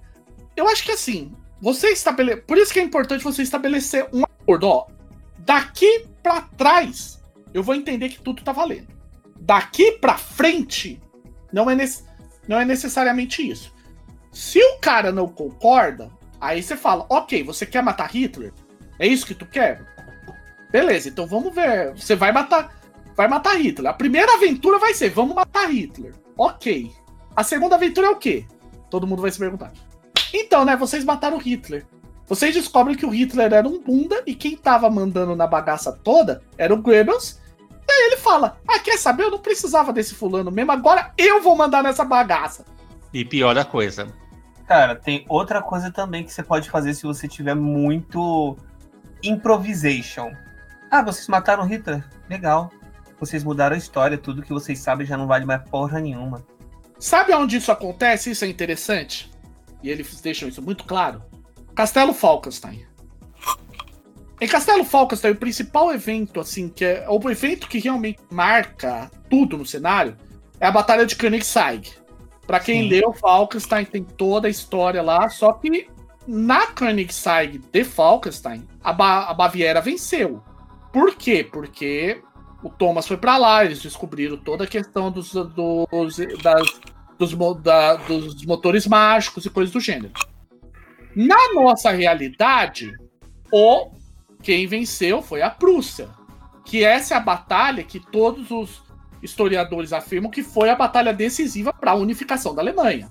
O próprio Thomas fala: ó, sem essa sem você cair, não há unificação da Alemanha. Sem a unificação da Alemanha, não há uma guerra. Não, não estoura uma série de conflitos por toda a Europa, começando com o. com o. o, o Bismarck tentando provocar a França, França. Com esses conflitos, não há um maluco que mata o sem a morte do Arquiduque Ferdinando, não há a Primeira Guerra Mundial. Sem a Primeira Guerra Mundial, não há um louco, um pintor maluco, não vira o, o a pior pessoa de todos os tempos. E sem isso, não estoura uma guerra mundial, a Segunda Guerra Mundial. Se a Segunda Guerra Mundial não estoura, não se estoura duas bombas atômicas do nada, sem isso não há um conflito entre da, da Guerra Fria e coisas do gênero. E aí você vai fazendo alterações históricas que você chega num ponto em que você não tem com mais condições de calcular. Sim. Aí o resultado você simplesmente só segue o bonde e vê o que acontece, porque. É, se eles decidirem matar Hitler, você vai, vai ter. E é importante isso, gente. Se você for adaptar esse tipo de situação, você tem que. Você vai tocar o bonde. Ah, eu defini, por exemplo, vai pegar Harry Potter. Talvez Harry Potter você Harry Potter, os personagens de vocês quer, é, são alunos do mesmo ano do Harry, estão na Ordem da Fênix e querem ajudar o Harry a invadir o ministério. Legal, eles também sabem de todas as merdas, provavelmente sabem da de partes da profecia, da, da questão da profecia e coisas do gênero. O que eles vão fazer com esse conhecimento? Ah, a gente vai formar uma segunda, uma, uma segunda armada de Dumbledore para ajudar o Harry se, algum, se, a, se a merda explodir. Legal. Ah, não, a gente quer matar o Harry para que a profecia não se cumpra. Também, você mata o Harry, legal. E aí, o que, que vai acontecer? Ah, uma, é, provavelmente uma das Horcruxes vai estar liberada, vai ter sido totalmente destruída. Às vezes, e aí é que, e aí é que tá o detalhe. Aí é legal também, eu falei, lembra que eu falei de. Às vezes é legal você pegar essas coisas. Ah, as Horcruxes. É possível que elas existam? De repente elas existem. E na hora que eles matam o Harry, eles liberam uma das Horcruxes. E você não tem um Voldemort, você tem dois Voldemorts para lidar. Então, mas aí é nessas horas que eu invento essas merdas, e aí um, uma pessoa que eu não vou dizer quem diz que eu tô sendo punitiva com os jogadores. Você tá sendo maluca e punitiva. Aí eu Gente, falo gente, assim, gente, poxa. Menos DR. E, menos DR e mais ação, Sim. entendeu? É, apesar da DR estar interessante, é, acabou a pipoca. Então, e Então, bora então.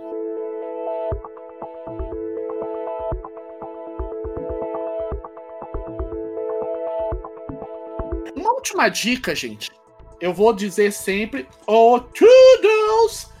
Gente, lembre-se: todos os módulos do Fate possuem alguma coisa útil. Forme o seu arcabouço de regras, porque às vezes vai ter aquele infeliz, um momento que. Esses momentos que a Palomita adora, que o cara vai resolver matar Hitler e você vai. Ele vai zoar o teu cenário. Se você não tiver um arcabouço preparado, vai ser aquela hora que você. Ei, gente, hoje acaba, daqui a umas duas semanas a gente volta, porque eu vou ter que ver o que que tá acontecendo aqui, o que que a linha do tempo vai mudar.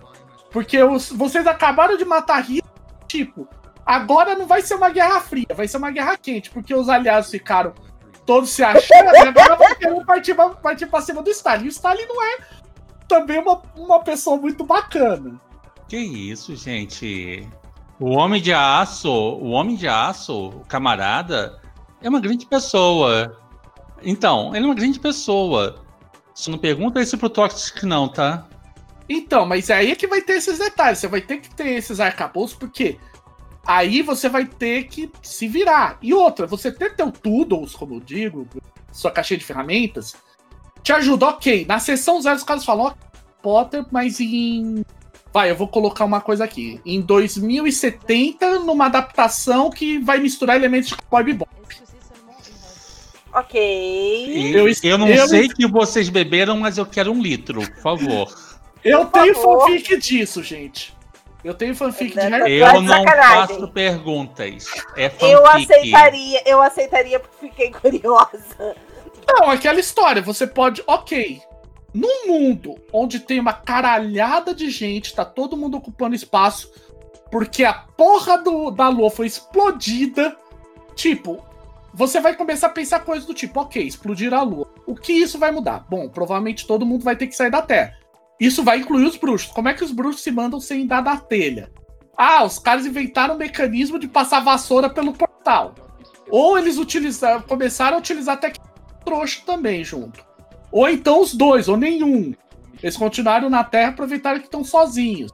Ah, mas e os caras que são bruxos que, por exemplo, moram em Júpiter? Como é que isso mexe na astrologia?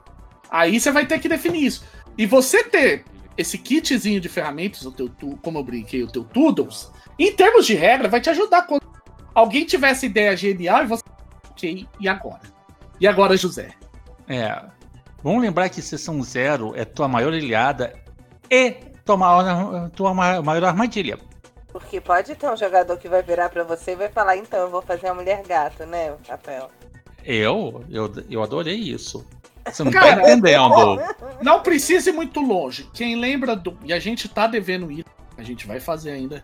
Quem lembra que a gente fez Down Hunters vai lembrar muito bem que no Spark, Fifo, Rafa e o velho Lich meteram coisas relacionadas a sci-fi. Eu que fui o gênio joguei contos de fadas. É, não, não, total, total. O FIFO tava numa de Mass Effect.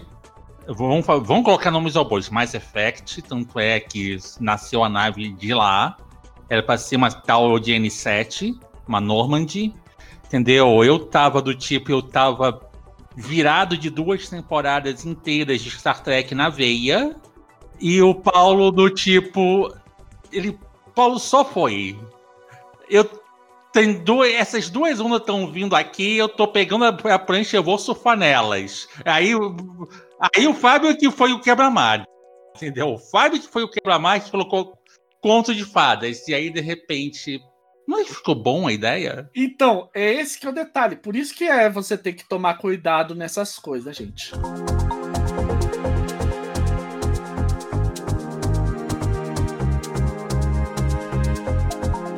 Acho que a gente até falou bastante sobre como fazer suas adaptações, né? Mas acho que a gente pode falar agora sobre uma coisinha que é interessante. E quando você pega algo pronto? Isso é bem importante É bem importante isso, e aqui a gente volta um pouco atrás, a gente não vai falar só de. A gente vai usar exemplos em Fate, por motivos óbvios, mas a gente não vai falar só de Fate. Vamos lá. É, quando você pega um cenário, você vai ter que de detalhamento daquele cenário que o jogo traz. Porque alguma. O, M, o, livro básico de todo jogo que é baseado em cenário, em teoria, deve trazer ao mínimo sobre como aquele cenário funciona, para de repente. Porque senão ele vira um jogo para iniciado. Ou seja, se você.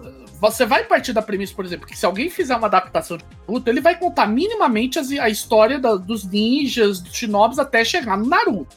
Ele pode não entrar em detalhe de Raposa Nove Caldas e das guerras ninja e de fulano e, de, e dos Hokage dos caramba 4, mas ele vai dar mínimo cenário, mínimo, mínimo detalhe.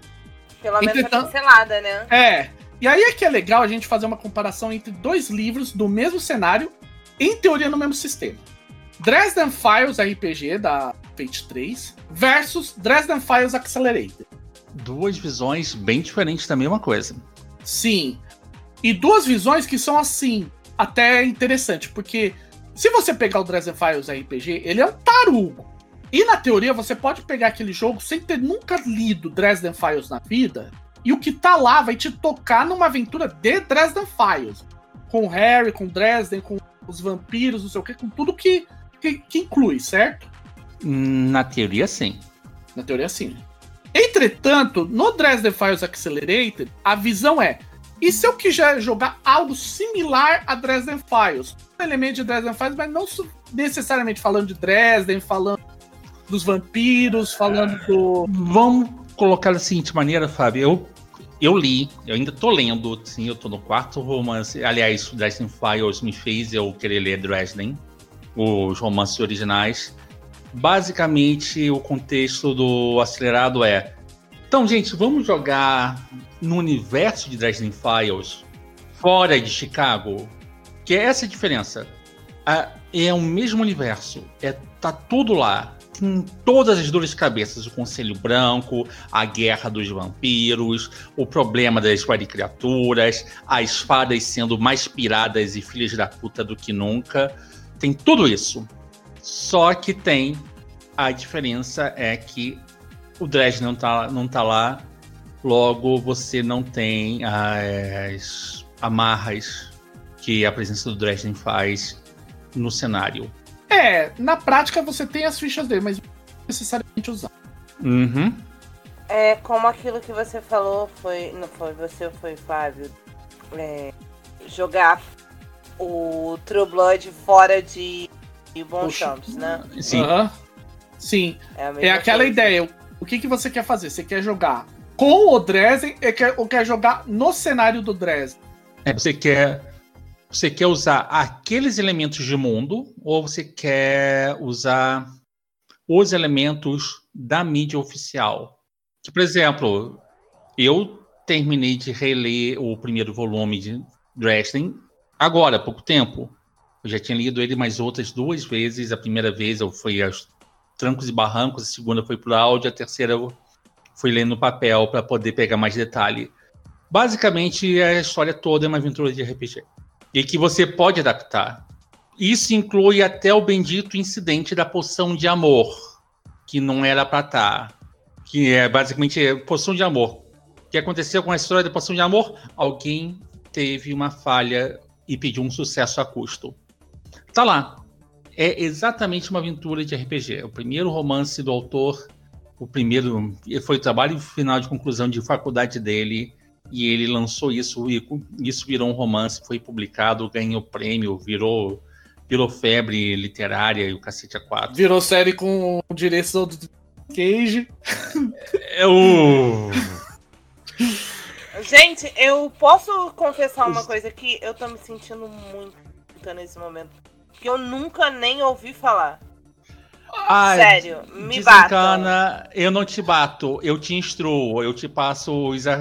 Eu, eu te passo onde você pode ter acesso de uma eu forma tenho, tá mais, mais ou menos legalizada os, os arquivos para você ler. Oh, e aí, vou continuando, né, gente? Por isso é que, por exemplo, quando você pega um livro de adaptação, em geral, ele vai trazer E isso é importante, porque assim como muitas esquema de aventuras prontos, às vezes é legal você ler o que tá ali no cenário, mesmo que você não conheça nada daquela mídia, para ter uma noção de que, que, tá, que, de que apita a banda top. Eu vou falar, eu vou falar, por exemplo, aqui, War in the Cape. Meu queridinho, meu queridinho do coração. Quando eu peguei War in the Cape, o RPG, no beta test, eu não conhecia nada do cenário. O que me deu a ideia do cenário foi ler o que tava no manual. Aí eu pensei, ok, Marvels tal, como é que eu vou mexer nisso? Nunca foi muito a minha praia. E eu falo até hoje, eu peguei um gancho chamado Hero-san, falei, puta, como é que ninguém teve a ideia de fazer isso em, em quadrinho mesmo? Um grupo de super-heróis que na verdade não tá combatendo crime ou combatendo grandes vilões. Não. Ah, rolou um desastre. Precisamos ir ajudar o pessoal do Médico Sem Fronteiras ali, sabe? Eu sei que existem arcos soltos, tal. 11 de setembro teve um monte de história de Homem-Aranha ajudando no resgate, X-Men ajudando no resgate, todo mundo ajudando no resgate, mas tipo, não teve, não tem uma coisa consolidada sobre tipo, ah, esse grupo de heróis que o objetivo dele é esse. E é ali que eu falei, não, é isso que eu quero para mim. É isso que eu quero explorar. Não, e você pegou um elemento que é algo existente no cenário. Sim. Outro cenário que tem isso é legal porque dá para coisa interessante sobre adaptações e como as coisas podem mudar dependendo do caso é iHunt. Nosso maior xodó, né? Sim, Ai, neném. Vida. O novo bebê. Então, as zines mais recentes da, da Olivia e da Filomena estão focando em uma ideia muito interessante. O que, que seria iHunt sem iHunt, sem o aplicativo? No iHunt, ele diz: ah, já existia caçada de antes da existência. E aí elas começam. Ah. Opa, desculpa. Sim, antes do app já tinha caçada porque já existia amor. E aí elas se propuseram assim, porque elas criaram as zines e elas estão tendo a ideia de seasons, né? Teve a primeira season do 1 ao 8, agora depois foi do 9 até o 12, que foi do ano passado. É, eles, elas só encerraram o passado, porque o primeiro season foi fechado no início da pandemia, depois colocado o, o resto na Season 2. E sim, estamos datando esse episódio, ainda estamos com Covid por aí. E a Season 3, que é que começou agora em janeiro, e recentemente, elas querem fazer por década. Então, por exemplo, a primeira década foi em 1930. Ok. O que quer ser um caçador de mundo depois do. É, durante, a grande, durante a Grande Depressão? Pegando seus efeitos. Porque é aquela história. Opa, desculpa. Não, é aquele momento que bateu assim, ó, oh, caraca, eu posso um, estar apaixonada por essa ideia e querer jogar isso hoje. Olha, eu também tem tô querendo. Zines, tem as zines, querendo ou não, a gente tem muita ideia por aí. E são ideias que você pode trabalhar e comunicar facilmente. Vamos Sim. lembrar também que a iHunt começou, antes de RPG, começou com uma série de romances, tá? Sim. E os romances, você não novamente, o iHunt, o livro de RPG, não te obriga a ler iHunt, porque você não precisa ser um enviado em iHunt para ler, para entender a premissa do jogo. A premissa do jogo é você é uma pessoa completamente fodida e que tem que matar monstro porque é isso para morrer de vez. E, é, você ou eles. É, e aquela história. E muitas vezes a tua escolha provavelmente vai ser de merda.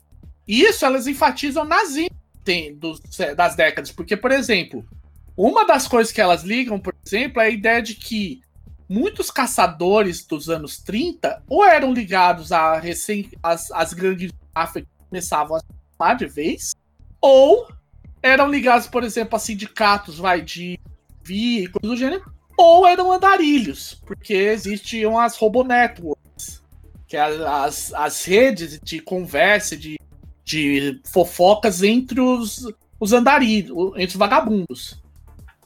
E aí você tem, por exemplo, recentemente, bem recentemente, também conhecido como semana passada, é, essa semana passada, saiu dos anos 50.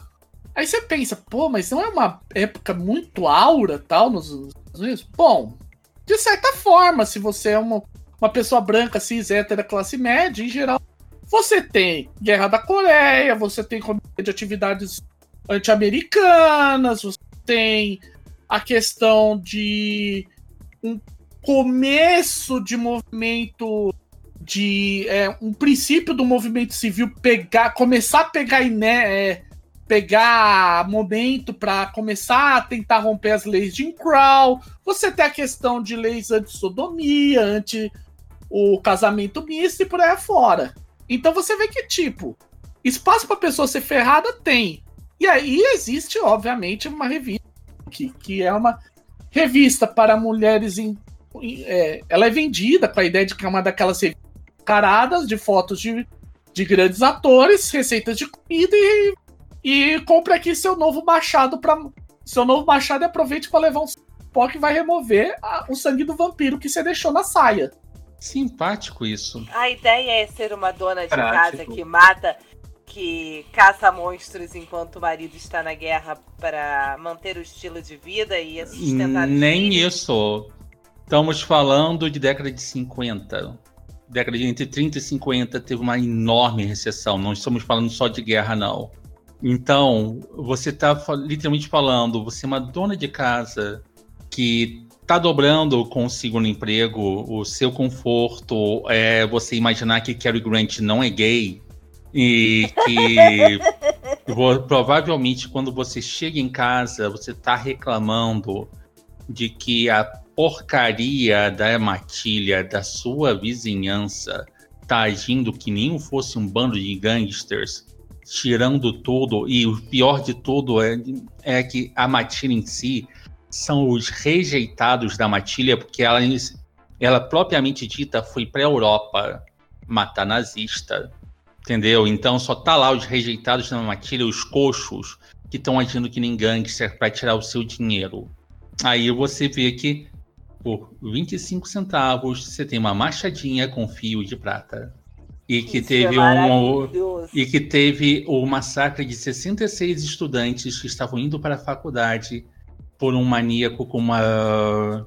Uma com um serrote. Com um serrote, porque para ser tosco, vamos ser tosco com estilo. Sim.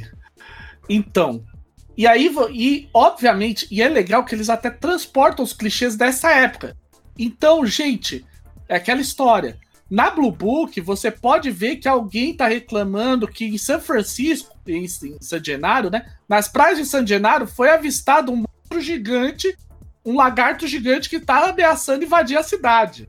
Imagina o dono do resort pagar o quanto ele pagaria para que alguém eliminasse essa coisa. Ou ainda melhor, transformasse ela em atração. Se pegasse um macaco gigante, então, para fazer parceria, cereja do bolo. Né? Sim. Então, e é isso que é legal quando você percebe como, tipo, às vezes é engraçado, né? Porque você é o que eu falei muitas vezes na comunidade. A ideia do iHunt não é sobre o aplicativo. Ela é sobre você ser uma pessoa completamente descaralhada, tá muito cheia de problema e ter que se virar nos 30, mesmo que isso envolva colocar tua cabeça a risco pra matar algo que quer devorar teu devorar teus fluidos corporais e utilizar tua pele como roupa Pra pagar as contas. pra pagar as contas. É, E- basicamente é isso. Aham. Porque Ou provavelmente seja, é, tirando a parte dos monstros, minha terça-feira. Não, mentira, gente, mas tá quase. É, então. é, Você a tinha- gente é, vocês estão o quê? O criador de gatos é pra churrasco, né? não, não. Não, Então, não. Então, gente, mas é isso. Então o iHunt é legal sobre isso. Porque também é aquela história. Ah, então quer dizer que, por exemplo, meus caçadores de monstros tem que ser uma pessoa completamente. Tem que ser uma pessoa de, min- de tota- totalmente ferrada, de minoria, que só ferra todo o tempo todo? Não necessariamente. As zines do iHunt são legais por causa que eles, elas vêm explorando temáticas. O que é você ser ferrado? O que é você ter pouca. é, é, problema demais e pouca e escolha de menos, e ainda assim você tentar se virar nas coisas. Tem o módulo sobre mães é uma coisa deliciosa para ler, os mó- módulos A velhos é uma coisa. A estrada, para quem A gosta estrada, de. Supernatural, Então, na estrada, você pode, você pode ter dinheiro à vontade. A estrada ainda é estrada, e a estrada quer dizer que você não tem recursos, você tá na desvantagem. É, a estrada te ataca. A- Aquela história, para quem gosta de Jack Kerouac, É aquele momento que você vai entender como ele fez tudo aqueles, aqueles da merda. Pois Porque é, aquela- gente. Porque aquela história, de repente você tá indo pra uma caçada no dado tudo Judas de Arkansas. Sim, gente, não é Arkansas, é Arkansas. Isso depois de muito tempo. E você tá em San e você, você. Pelas pistas que passaram pra você, provavelmente um demônio Inca. Você vai ter que pegar o único dicionário que, que existe na biblioteca de Quechua e tentar aprender Quechua no meio do caminho pra lá. E o teu. Sendo você o Enviolin.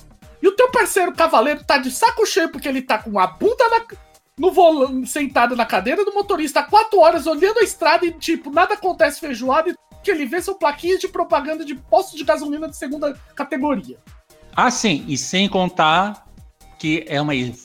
Porque, afinal de contas, você está passando pelos Estados Unidos inteiro, não tem nada à direita, não tem nada à esquerda, não tem nem curva na porcaria da estrada. É uma linha reta que você, se você pestanejar, você vai cantar pneu e você vai ser almejado por um caminhão de 18 eixos.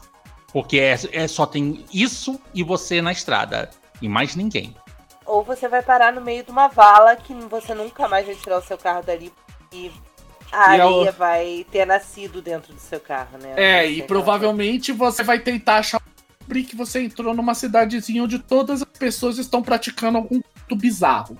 Então, isso tem um nome, é um gênero literário chamado gótico americano, tá? Beijinho no coração de quem curte isso, mas se você não curte, a dica é você já curtiu, porque metade das histórias de você entrou numa cidade que todo mundo é estranho isso e todo mundo te trata mal é total isso. E a cidade, claro, é decadente.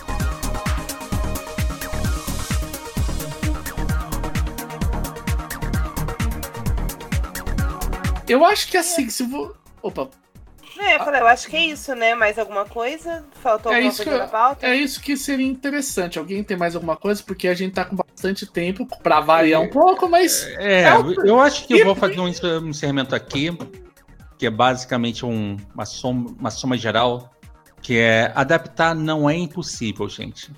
Adaptar não é complicado. Adaptar só precisa de duas coisas. Um, um propósito na sua cabeça, do tipo assim, para que, que é aquela adaptação? Porque tem muita gente que adapta como exercício de conhecimento de, de sistema, e apenas isso. E segundo, o que que, o, o que que você vai precisar para adaptar junto com seus jogadores? Porque uma adaptação nunca é uma pessoa só fazendo. Se você não colocar o grupo no meio, provavelmente você vai ter aquele sujeito que vai forçar eternamente aquela situação que vai resultar em vamos matar Hitler. sim. Não só isso, você também vai acabar. Se isso não acontecer, você vai ficar frustrado. Se você fizer a sua adaptação sem o grupo, o grupo vai pra todos os lugares, menos pra aquele lugarzinho que você colocou aquela, aquele pontinho da história que é exatamente o que você queria contar e não aconteceu.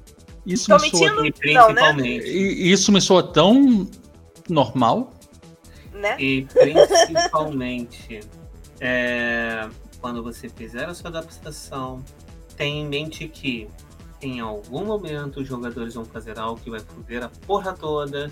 Você vai ter que jogar tudo que você já conhecia pelo cenário pela janela e seguir a máxima do Apocalipse World. Jogue pra ver o que acontece. Ou que o próprio Hicks diz no início do feito básico. Diga sim e role o dado. Aham. É. A questão de adaptação é essa. Então você tem que também ter essas. Como a gente mostrou, né? Essas preocupações sobre o que você quer fazer. Ah, a gente quer viver a Guerra do Anel. Ah, quer estar naquela batalha. Ah, a gente quer só estar andando pelo. É, vendo lá toda. Tá caminhando pelo, pela, terceira, pela primeira era dos homens e andando Beleriand até e Selsen, fazendo todo Beleriand e Selsenos. Enf- E, de maneira geral, é isso. As adaptações são importantes por isso, porque chama atenção muita gente. Todo mundo, eu acho, que tem esse lance. Até porque, por exemplo, mesmo no cosplay, né? Eu, pra quem sabe, eu faço cosplay. É isso, de certa forma. É você querer viver, de certa forma, ah, eu quero ser o Naruto, quero ser o Mickey, quero ser o a Sininho, quero ser o Master Chief, quero ser um personagem. De certa forma, o RPG fundamentalmente é isso. Então, não existe nada errado em fazer adaptação. Você pode sim é, pegar adaptações prontas, é ótimo. Fazer suas próprias adaptações também é ótimo, porque aí tem o teu sabor. E você. E aquela história. Só vai ter que tomar muito cuidado com o que você quer e deixar bem claro como que a banda vai tocar.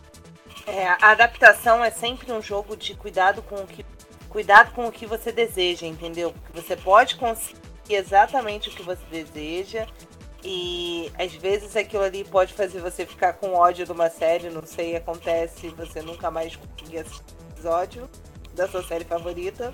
Já aconteceu comigo, Highlander alguém. É, eu nunca vi, eu não consigo lembrar de nenhuma série que eu tenha adaptado que cheguei nesse ponto, mas teve situações de eu querer mandar o jogador pegar jogador e sair para baixar o ringue de luta livre e a gente sair no tapa ali mesmo. Não, cara, eu já consegui. eu, eu agora sou eu que vou entregar a idade, mas eu já fiquei sem. Lembra da época do Highlander? Então, uhum. eu nunca mais Oh. consegui assistir nenhum episódio da série. A série. série. Eu, e eu adorava a série. Passava na Globo. Eu sou velha. Não, tudo bem. É, enfim. Mais alguma coisa ou podemos que partir não. para a final? Que É, considerações finais, né? Uhum. É, é, considerações finais. Fe- é, alguém que se ninguém mais tiver para acrescentar. Ninguém tem um evento, ninguém tem nada, uma participação É. especial. Ah, a gente vai ter o. Ah, eu tenho. Eu. Tá chegando aí Dia Nacional do RPG, né? Pra quem aí. O ano passado foi bem conturbado por causa que foi bem na hora que as coisas da pandemia complicaram e começou lock, vai lockdown, vem lockdown, não vem, coisa do gênero.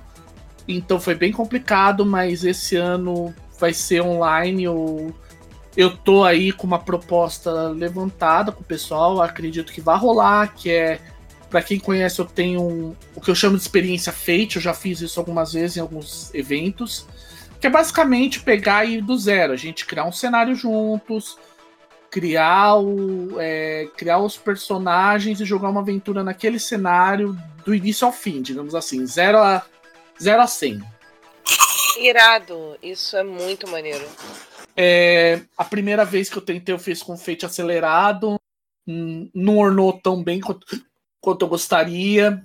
Então eu vou fazer com meu minha adaptação, o Dry Fate, né? Para quem conhece, é um, é um Fate que eu uso que é uma versão do Fate que eu uso, por exemplo, elementos do, do de você associar perícia aos seus, aos seus aspectos. Então você rola o que é relacionado àquele aspecto em cima da perícia, daquele, daquele nível de perícia é utilizar condição ao invés de é, extrair as consequências para acelerar combate deixar ele mais simples e coisas do gênero.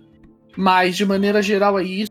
É Dia 28 e 29 eu é, tô, pelo que eu lembro que foi comentado comigo, tá, é, 27 e 28 eu vou ficar 7 de fevereiro.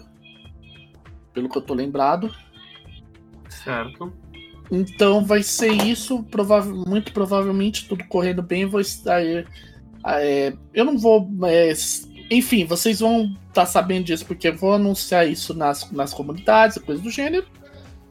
é, fechando tudo direitinho. E a ideia é essa, a gente fazer um jogo do zero, tudo direitinho. Tipo o que a gente ia fazer no- na edição de aniversário. É, era a ideia da edição de aniversário, mas Mas acabou não tem aniversário rolando, do né? ano que vem. Sempre um, tem Sempre um ano tem um aniversário do ano que vem. sempre, é, sempre vai rolar alguma coisa pra frente. Mais alguém? Não, Ah, gente, não. eu, sou a criatura que tá mais parada no mundo do RPG. Então, atualmente. eu ainda não sei aonde, em qual subgrupo eu devo estar no Nacional de RPG. Mas eu devo mostrar alguma coisinha. Esse ano eu tô fazendo Fate. Eu vou trazer de volta uma aventura minha de evento, que era de outro sistema e que tô colocando pra Fate.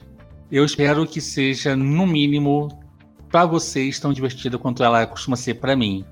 Uhum. Cerone. Então, gente, eu espero que vocês tenham apreciado este episódio. que vocês tenham se servido bem das sugestões e considerações que apresentamos com a questão das adaptações, de como trazer a sua obra favorita para o seu sistema de RPG nesse momento, qualquer que seja. Só enfatizando três pontos: conheça bem o sistema, conheça bem o cenário, saiba que vai ter um jogador que sempre vai saber mais do que você e sim, ele vai saber. E esteja preparado para jogar tudo pela janela e improvisar quando os jogadores matarem o Hitler. Não deixe ninguém matar o Hitler, é importante. Não, E se matar o Hitler, por Segue favor, faça, aí, faça isso de uma maneira de para provar que algumas vezes socar nazistas nunca é demais em grande escala. Exato. Só existe um nazista um- e um fascista bons. O Aquele- morto. Aquele que você espanca até o sangue dele virar adubo para ser a comida da população. Beleza, então, gente. Bom, com isso, lembrando, vamos dar o recadinho sempre, né? A comunidade do Facebook, Movimento Brasil, página Facebook Fate Masters, o e-mail, comunidade do fe- Discord. é, comunidade do Discord, do Fate Master, é, do Movimento Fate. Fe- é, tem o tel- temos o Telegram também, apesar de estar parado. O WhatsApp está um pouco mais agitado. E lembrando que a gente tem no Fate Masters, arro, Fate Masters Podcast, arroba gmail.com. Lembre-se sempre, tipo, é, críticas, elogios, livros de RPG em Fate, livros de cenário interessantes que vocês acham que da adaptação, propostas de compra disso aqui. E acima de tudo, né? A gente tá voltando aí em 2021, ainda estamos em pandemia. Permaneçam em casa, se cuidem, se protejam, esperem um momento para se vacinar. E se- quando chegar a vacinação, se vacinem, para que a gente possa sair dessa todos juntos e continuar sempre lembrando que quanto mais feito, melhor, né, galera? Sim, Quanto com mais feito, certeza. Quanto mais feito, melhor. E é isso aí, pessoal. Boa noite. Boa Bom noite. dia.